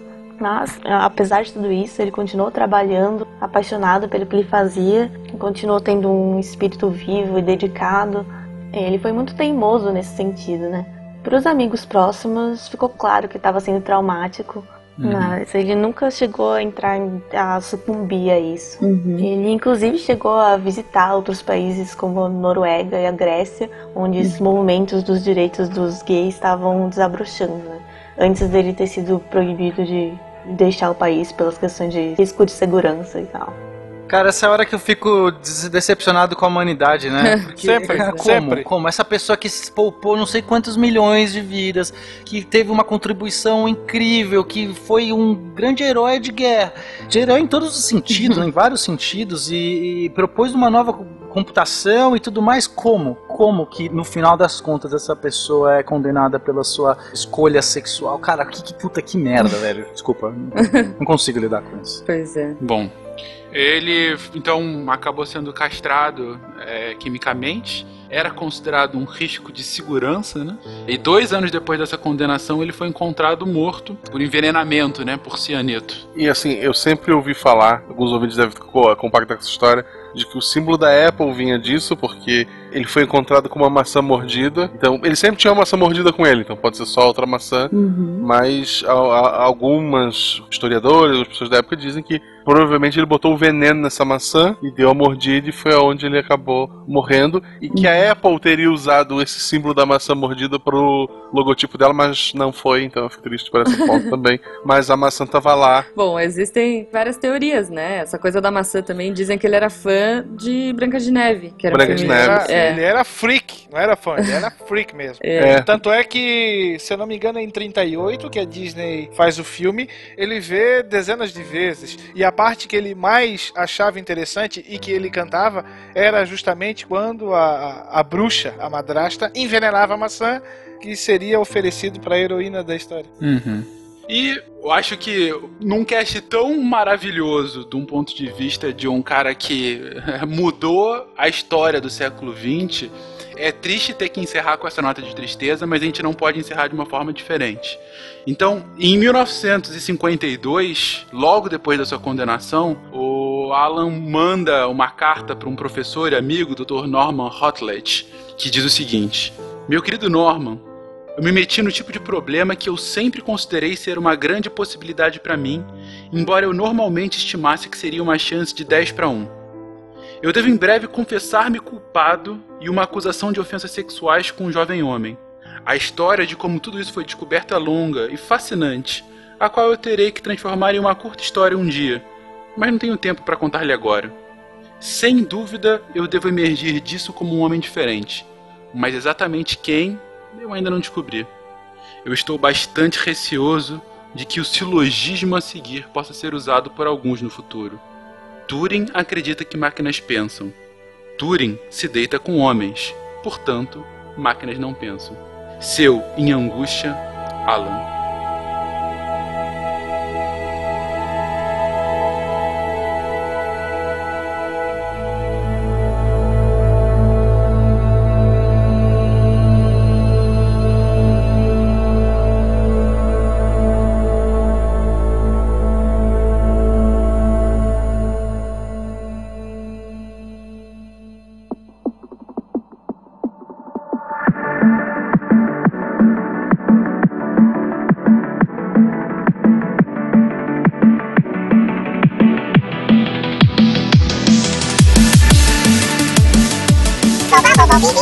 You have Não saber cantar a música do, do Meia Lua. Sejam bem-vindos, Deviantes Derivados, a mais uma leitura de e-mails e recados do SciCast. Eu sou Marcelo Guaxinim. Eu sou Jujuba. Eu sou o Fencas. Eu sou o André Bach e estou invadindo aqui essa leitura. Cara, tu pode vir sempre, vai, sabe? Obrigado, obrigado. Ele está aqui, Tarek não veio gravar. Não estou dizendo que tem relação. Mas o Tarek não veio gravar. É, não estou dizendo que eu amordacei o Tarek e guardei ele em algum armário escondido e vim pra cá. Ah, cara, leva ele pra ti Olha. e faz o que tu quiser com ele. Ah, que horror, ah, que horror. Leva ele pra jantar. Gente, que invasão é essa no nosso e-mail? Baki, por que, que você tá aqui, Baki? Além de ter sequestrado o Tarek e tudo mais. Ah, eu tô aqui pra dar uma amostra grátis do que é o encontro de podcasters, o crossover que vai acontecer. Caraca. Um encontro de podcast na Comic Con Experience, dia Uh. 3 e 4 de dezembro. É isso aí, vai ser muito legal, gente. Nós estaremos lá com certeza absoluta no dia 3, causando no palco principal. E dia 3 é sábado. Se você já comprou, parabéns, porque já tá esgotado. Tá esgotado. Inclusive, pros quatro dias também esgotou. Agora, se você for, é só no VIP, cara. É só naquele ingresso Master Blaster que você vai, sei lá, tirar Gastar foto bastante com todo dinheiro. mundo. É, não, é. Vamos falar da parte boa, né? Provavelmente ninguém vai. Pelo menos eu vou tentar não ir só no sábado. Então você vai poder encontrar Claro. seus amigos podcasters Exatamente. nos outros dias, ah, além de outras atrações que tem lá, que não é tão legal quanto seus amigos podcasters, mas é legal também. Então Sim. veja lá o que sobrou de ingresso e boa sorte pra você. É isso aí, mas se você estiver lá no sábado, não deixe de ir no palco principal. Por favor. Depois, quando a gente souber melhor, a gente vai avisar aqui a hora certinha. Mas, gente, espalhem aí a hashtag Encontro Podcast pelas redes sociais, porque a gente tem que fazer muito barulho nesse evento. E é uma coisa que eu sempre digo aqui no- na leitura de e-mails, eu repito e vou sempre repetir: não assine o feed do Meia Lua. Não assine o feed do SciCast, não, afine o seu- não assine o feed do Missangas. Assina o feed do Deviante, tu recebe os três podcasts no seu feed. Missangas normalmente às quartas-feiras, quarta-feira sim, quarta-feira não. O Meia Lua sai na quinta ali antes do, do, do SciCast. O SciCast sai na madrugada pra sexta-feira. Tem os três no mesmo feed. É mais organizadinho, é mais bonitinho. E tu não deixa de ouvir os três podcasts que hoje fazem parte do Portal Deviante. É isso aí. Assine um, leve três. Né? Isso, é pô, Olha promoção. aí, que beleza. Promoção. Vai consumir banda do mesmo jeito. Mas. Tudo de graça, É. mas tudo bem. É. Antes de mais nada, de começar a leitura de e-mails, pra quem ficou meio perdido na semana passada, teve o episódio 158, foi um episódio Sim. normal, na medida do possível, pro SciCast. E teve o episódio 159, que foi um, um episódio anormal, à medida do SciCast. Eu diria especial pra não falar normal, né? Mas tudo bem. Ele foi, um, ele foi um episódio gravado ao vivo, uma live de uma hora sobre o prêmio Nobel, na verdade sobre de física e o de química. Os outros ficaram para uma live posterior, que um dia vai acontecer. Essa live foi exclusiva para quem era patrono do! SciCast. Eles participaram, eles interagiram, eles comemoraram quando eu cheguei. Sim, comemoraram. E, mas assim, mas já aviso, a minha participação foi, foi bem relevante. Como sempre, né? Beijo meu hater. Ah, eu tenho hater, gente. Tô muito feliz por isso, deixa Tá eu. bom. Agora ele é uma celebridade completa, né? Ele tem até o próprio hater. Sou, sou agora. Agora eu vou usar óculos escuros e parar de dar autógrafo. Então é o Ah. seguinte. esse episódio ele é um pouco diferente, ele não tem edição, ele não tem musiquinha, mas ele tem o Pena, ele tem a Nanaka e o resto é complemento ali. Eles estão geniais nesse episódio. E não tem o Não, Tarek. eu só fiquei levantando bola e o Guaxa rindo atrás, mas eles Atrás, dois. Cara. foram sensacionais. Opa! Eles dois Ei, foram sensacionais. Pra quem não ouviu ainda esse episódio especial que a gente discutiu, não perca. E se você é patrono, espere que nos próximos dias a gente tá fazendo uma nova live pra falar sobre os outros quatro prêmios Nobel que a gente ainda não discutiu. E se você não é patrono e quer participar da live, tá esperando o quê, rapaz? Agora é a hora. Você, patrono, pode acompanhar ao vivo com seu Psycaster preferido e o Tarek uma live bem gostosa. Tadinho do Tarek. Beijo, Tarek, saudade. Depois a gente tem que procurar o Tarek em algum armário por aí. Mas beleza, gente. Dito tudo isso, pessoal, como sempre comentem no post, mande e-mail pra gente, manda coisa física, mas hoje a gente não vai falar nada disso, a gente vai ler E-mails. O e-mail que eu escolhi pra ler é do Carlos Romel Pereira da Silva. Ele não fez pelo formulário, ele mandou direto pro contato.sicast.com.br. Então não tem nome, não tem idade, mas ah, eu tenho cabelo e não preciso descontar nos ouvintes. ok. Gratuito, cara. Ele escreveu: Olá, amigos. Sim, eu os tenho em altíssima conta. Se você é nosso ouvinte, a gente também tem você em altíssima conta. Com certeza. Hoje, um dia aparentemente comum, tudo ia bem. Mais um dia de glória. Quando percebo, enquanto preparava o café da manhã, algo diferente na minha playlist. Qual não foi a minha surpresa ao perceber que hoje concluí com louvor a maratona SciCast. Ouço o som dos tambores ao fundo. Perfeito. Confesso que foi uma excelente jornada e que agora o SciCast foi incluído na minha playlist de podcasts diários, aqueles que são ouvidos com os demais produzidos na semana. Em vez de botar o SciCast na tua playlist, coloca do Deviante, ganha o Missangas, que é o melhor dos três, E o Meia Luacast. o Meia Lua de brinde. Isso. Olha aí, Catim, meia lua. Vocês podem- depois você pode até ir atrás do, do Costelas e Hidromel, mas por enquanto fica nesses três. Isso, isso. É, e como de costume, não me canso de parabenizá-los pelo excelente trabalho. Atenciosamente, Carlos Romel. Por que eu escolhi esse e-mail? Porque eu gosto de amor, gente. A gente precisa de amor, né? Querido Carlos, muito obrigado. Fez essa maratona. Agora você é o nosso. Vai seguir a gente diariamente. Um dia você pode voltar a ouvir desde o começo ou fazer maratona dos outros podcasts que eu citei. Mas bem-vindo aí, você é um. Sai ouvinte? Como é que a gente chama nosso ouvinte? Sai ouvinte. Pode ser, né? Sei lá. Era amigo do Pause antigamente, né? Isso era na, na, na, na era Selmar. Ah, entendi. A gente tem que criar um nome. Fencas mudou bandeira, mudou. Os ouvintes do mudou Mão o Grandão. é, é, mudou tudo. tudo Mudou o hino, é. Mudou É. a sede. Agora a gente tá num prédio Ah, maior, entendi. né? É. Agora tem piscina aqui no prédio, tem um L ponto lá em cima. Enfim. Não, a piscina ninguém mostrou que tinha, cara. A gente fica num quartinho, num canto ali. A piscina só pro Fencas. Ai, gente, muito bom. Bom, viagens à parte aí, eu vou ler um comentário do post que foi feito pelo Marlon Luiz. Ele escreve: Parabéns pelo excelente episódio dessa semana. A história vai muito além da Europa e alguns professores precisam saber disso. Lembro-me que quando estudei esse tema no colegial, o professor passou um trabalho em grupo para que cada um entregasse um trabalho escrito e fizesse uma apresentação sobre os temas. O meu grupo ficou com os astecas e estávamos tão empolgados. Sim, eu pertencia ao grupo dos nerds. Bem-vindo, cara, tamo junto. Que elaboramos um trabalho tão detalhado, até onde a internet da época permitiu, 2003, sobre cultura, religião, a região onde habitam, seus antecessores, e para apresentação fizemos um boneco de serragem com roupas velhas e um pedaço de carne no lugar do coração, para encenar um sacrifício aos deuses. Cara, Caramba! vocês foram Gente, ainda bem que eles não fizeram um sacrifício na aula, assim, né? Tipo, sei lá. Real. É, imagina, tipo, professor, estamos aqui, vamos representar. Vocês traumatizaram metade da sala e deve ter apanhado da outra, com razão. Né? Mas tirou 10, né, pelo menos. E é, vamos ver, vamos ver. Ele continua aqui, ó. Ao final, o professor pegou o trabalho escrito e disse que não precisava de tudo aquilo. embora nos deu a nota total na hora, mas nem chegou a ler. Pô, sacanagem isso aí. pois era um tema simples, que seria visto superficialmente, pois no livro de estudo esse capítulo tinha três páginas. Que bom que, com vocês, sempre posso instigar a minha curiosidade com temas desconhecidos no nosso sistema de ensino.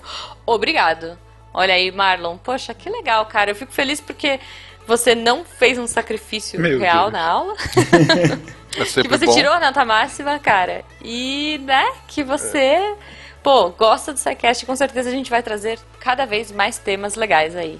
Continue dando seu, a sua Uma opinião. premissa nossa é, mesmo em temas escolares e além da escola, ir um pouco mais a fundo e na história não contada, por exemplo, não à toa, episódios de América é, pré-colombiana, né, dos ameríndios, história da Índia, história da China, Japão, enfim, muito legal, Marlon. Meu e-mail, eu vou ler um pouquinho mais atrasado, é o outro episódio especial, foi o episódio que a gente falou do Overture, que a gente falou tão rapidinho na última semana. A gente recebeu muitos e-mails super carinhosos, elogiando bastante o trabalho, que eu fiquei muito feliz, pessoalmente, porque era um negócio que eu queria fazer já há algum tempo, e pelo projeto, porque, enfim, é, é- é mais uma abordagem que o SciCast deu para o ensino de história.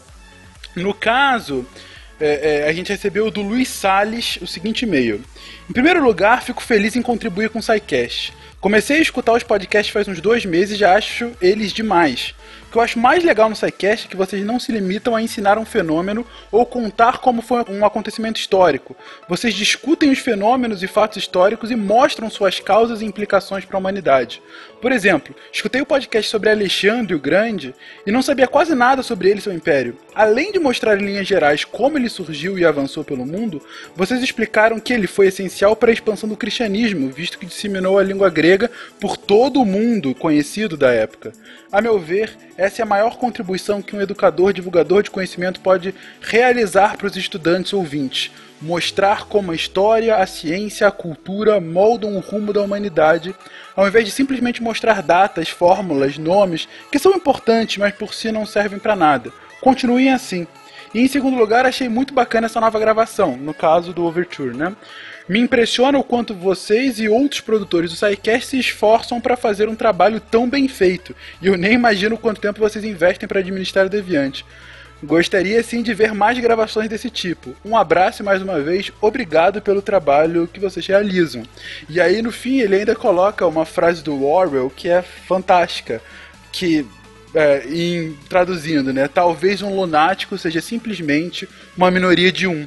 E é bem esse o espírito do deviante, Luiz. É a gente ser justamente essa minoria de um ou essa minoria de poucos para ir além, para mostrar um pouco a mais, para mostrar justamente isso que a ciência pode ser sim divertida. Eu abro aqui um grande parênteses para falar. Primeiro, elogiar o pessoal do Talkcast que editou o episódio de hoje, que faz um trabalho Sim. maravilhoso. Maravilhoso. Essa semana eles realmente tiraram leite e Puta, pedra. Foi Pequenos milagres. É, assim, deu, deu- tudo que Vocês podia dar errado deu, cara. teve gente que regravou. Tem gente que não tá nem no episódio e teve que gravar pra parecer que tá. Foi um negócio bem louco. É, Que mentira! é Esse- mentira, gente. Então, a maioria desses episódios são editados por essa equipe que é maravilhosa. O episódio Sim. elogiado aí pelo Fencas foi editado pelo Tarek. Ó. Ah, Acho que a Júlia ajudou ele Isso. também. Que é- ela deve ter feito tudo, porque ela realmente é o cérebro do que casal. absurdo. Eu tenho Ele não pode dar o disso. braço a torcer pro Tarek, né? E, então foi ele que editou, ficou bem bom. O Fencas, ele, o, todo aquele texto foi feito pelo Fencas, ele mandou pra gente. Ah, levou uma semana pra gente ler o que ele mandou, porque a gente Foi. ignorou que a gente faz isso. foi, tô Não, mentindo, não, é que nós Jujuba. somos, Tô mentindo, nós somos Jujuba. muito ocupados. Não. Tô- não. Não, cara, ele mandou em Excel, desculpa. É, Eu não consigo ler um texto. Eu em ignorei, Excel. eu abri.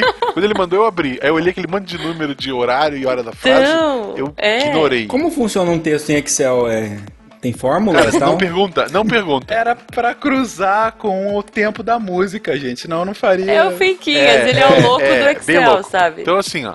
O Fecas fez, depois ele regravou alguns pedaços. Então, aquilo tudo é o trabalho dos dois. Terceiro e último e mais importante, o babaca que veio dizer é o melhor episódio porque não tem o Guacha. Acho que a gente devia continuar. Ok. Opa, vou ler aqui um comentário com a permissão de vocês aqui, porque eu me identifiquei, inclusive. Claro. É, o Naelton Araújo, aqui um comentário muito pertinente Grande sobre Naelton. o episódio. Grande, Naelton. Naelton colocou o seguinte: Silmar, abre parênteses e aspas, veja, bem importante isso. Aquele ditador miserável. não me engana, se passando de uma mão grandão. Mas não passa de um narigão grandão. Olha aí, brincadeira, tava com saudades da voz do cara. Eu Pô, me identifiquei, cara, bom. porque eu também sou uma pessoa provida do órgão do olfato avantajado aí, né? Então, me identifiquei. Aí também não passo de um narigão grandão também. Tanto que Olha só. na, o pessoal pode ficar tranquilo. No encontro de podcast, a gente vai sempre manter os dois separados. É. Caso os dois se Isso. encontrem, máscaras de oxigênio cairão do teto. Tá tudo tranquilo. Exato, e inclusive às vezes quando a Exatamente. gente vira muito rápido assim pra falar com a plateia, o pessoal tem que dar uma baixar rápido assim, né, pra não levar uma, uma pancada, É. mas de boa, a galera A tá gente tem que acostumada. abaixar. O Fencas pula. O Fencas não consegue abaixar, ele, ele tem que pular por cima.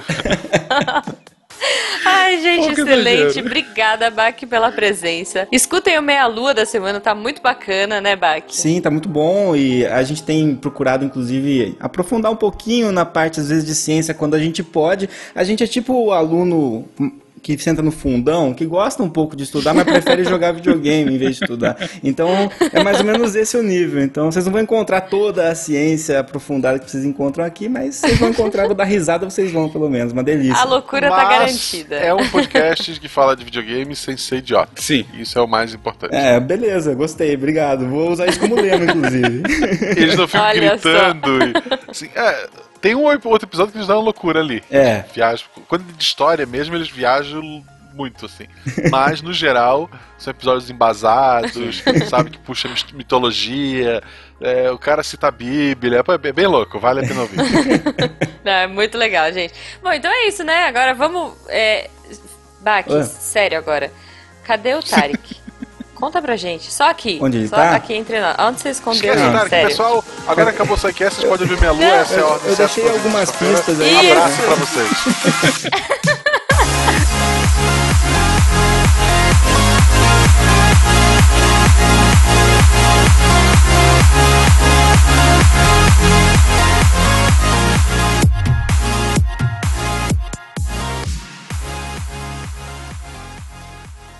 Pessoal. Pô, não tem mais graça, pessoal. Tá escuro aqui. Gente. Caramba. Pessoal. Se a ciência não for divertida, tem alguma coisa errada. Tem que ser divertida. A coisa mais divertida que tem é a ciência.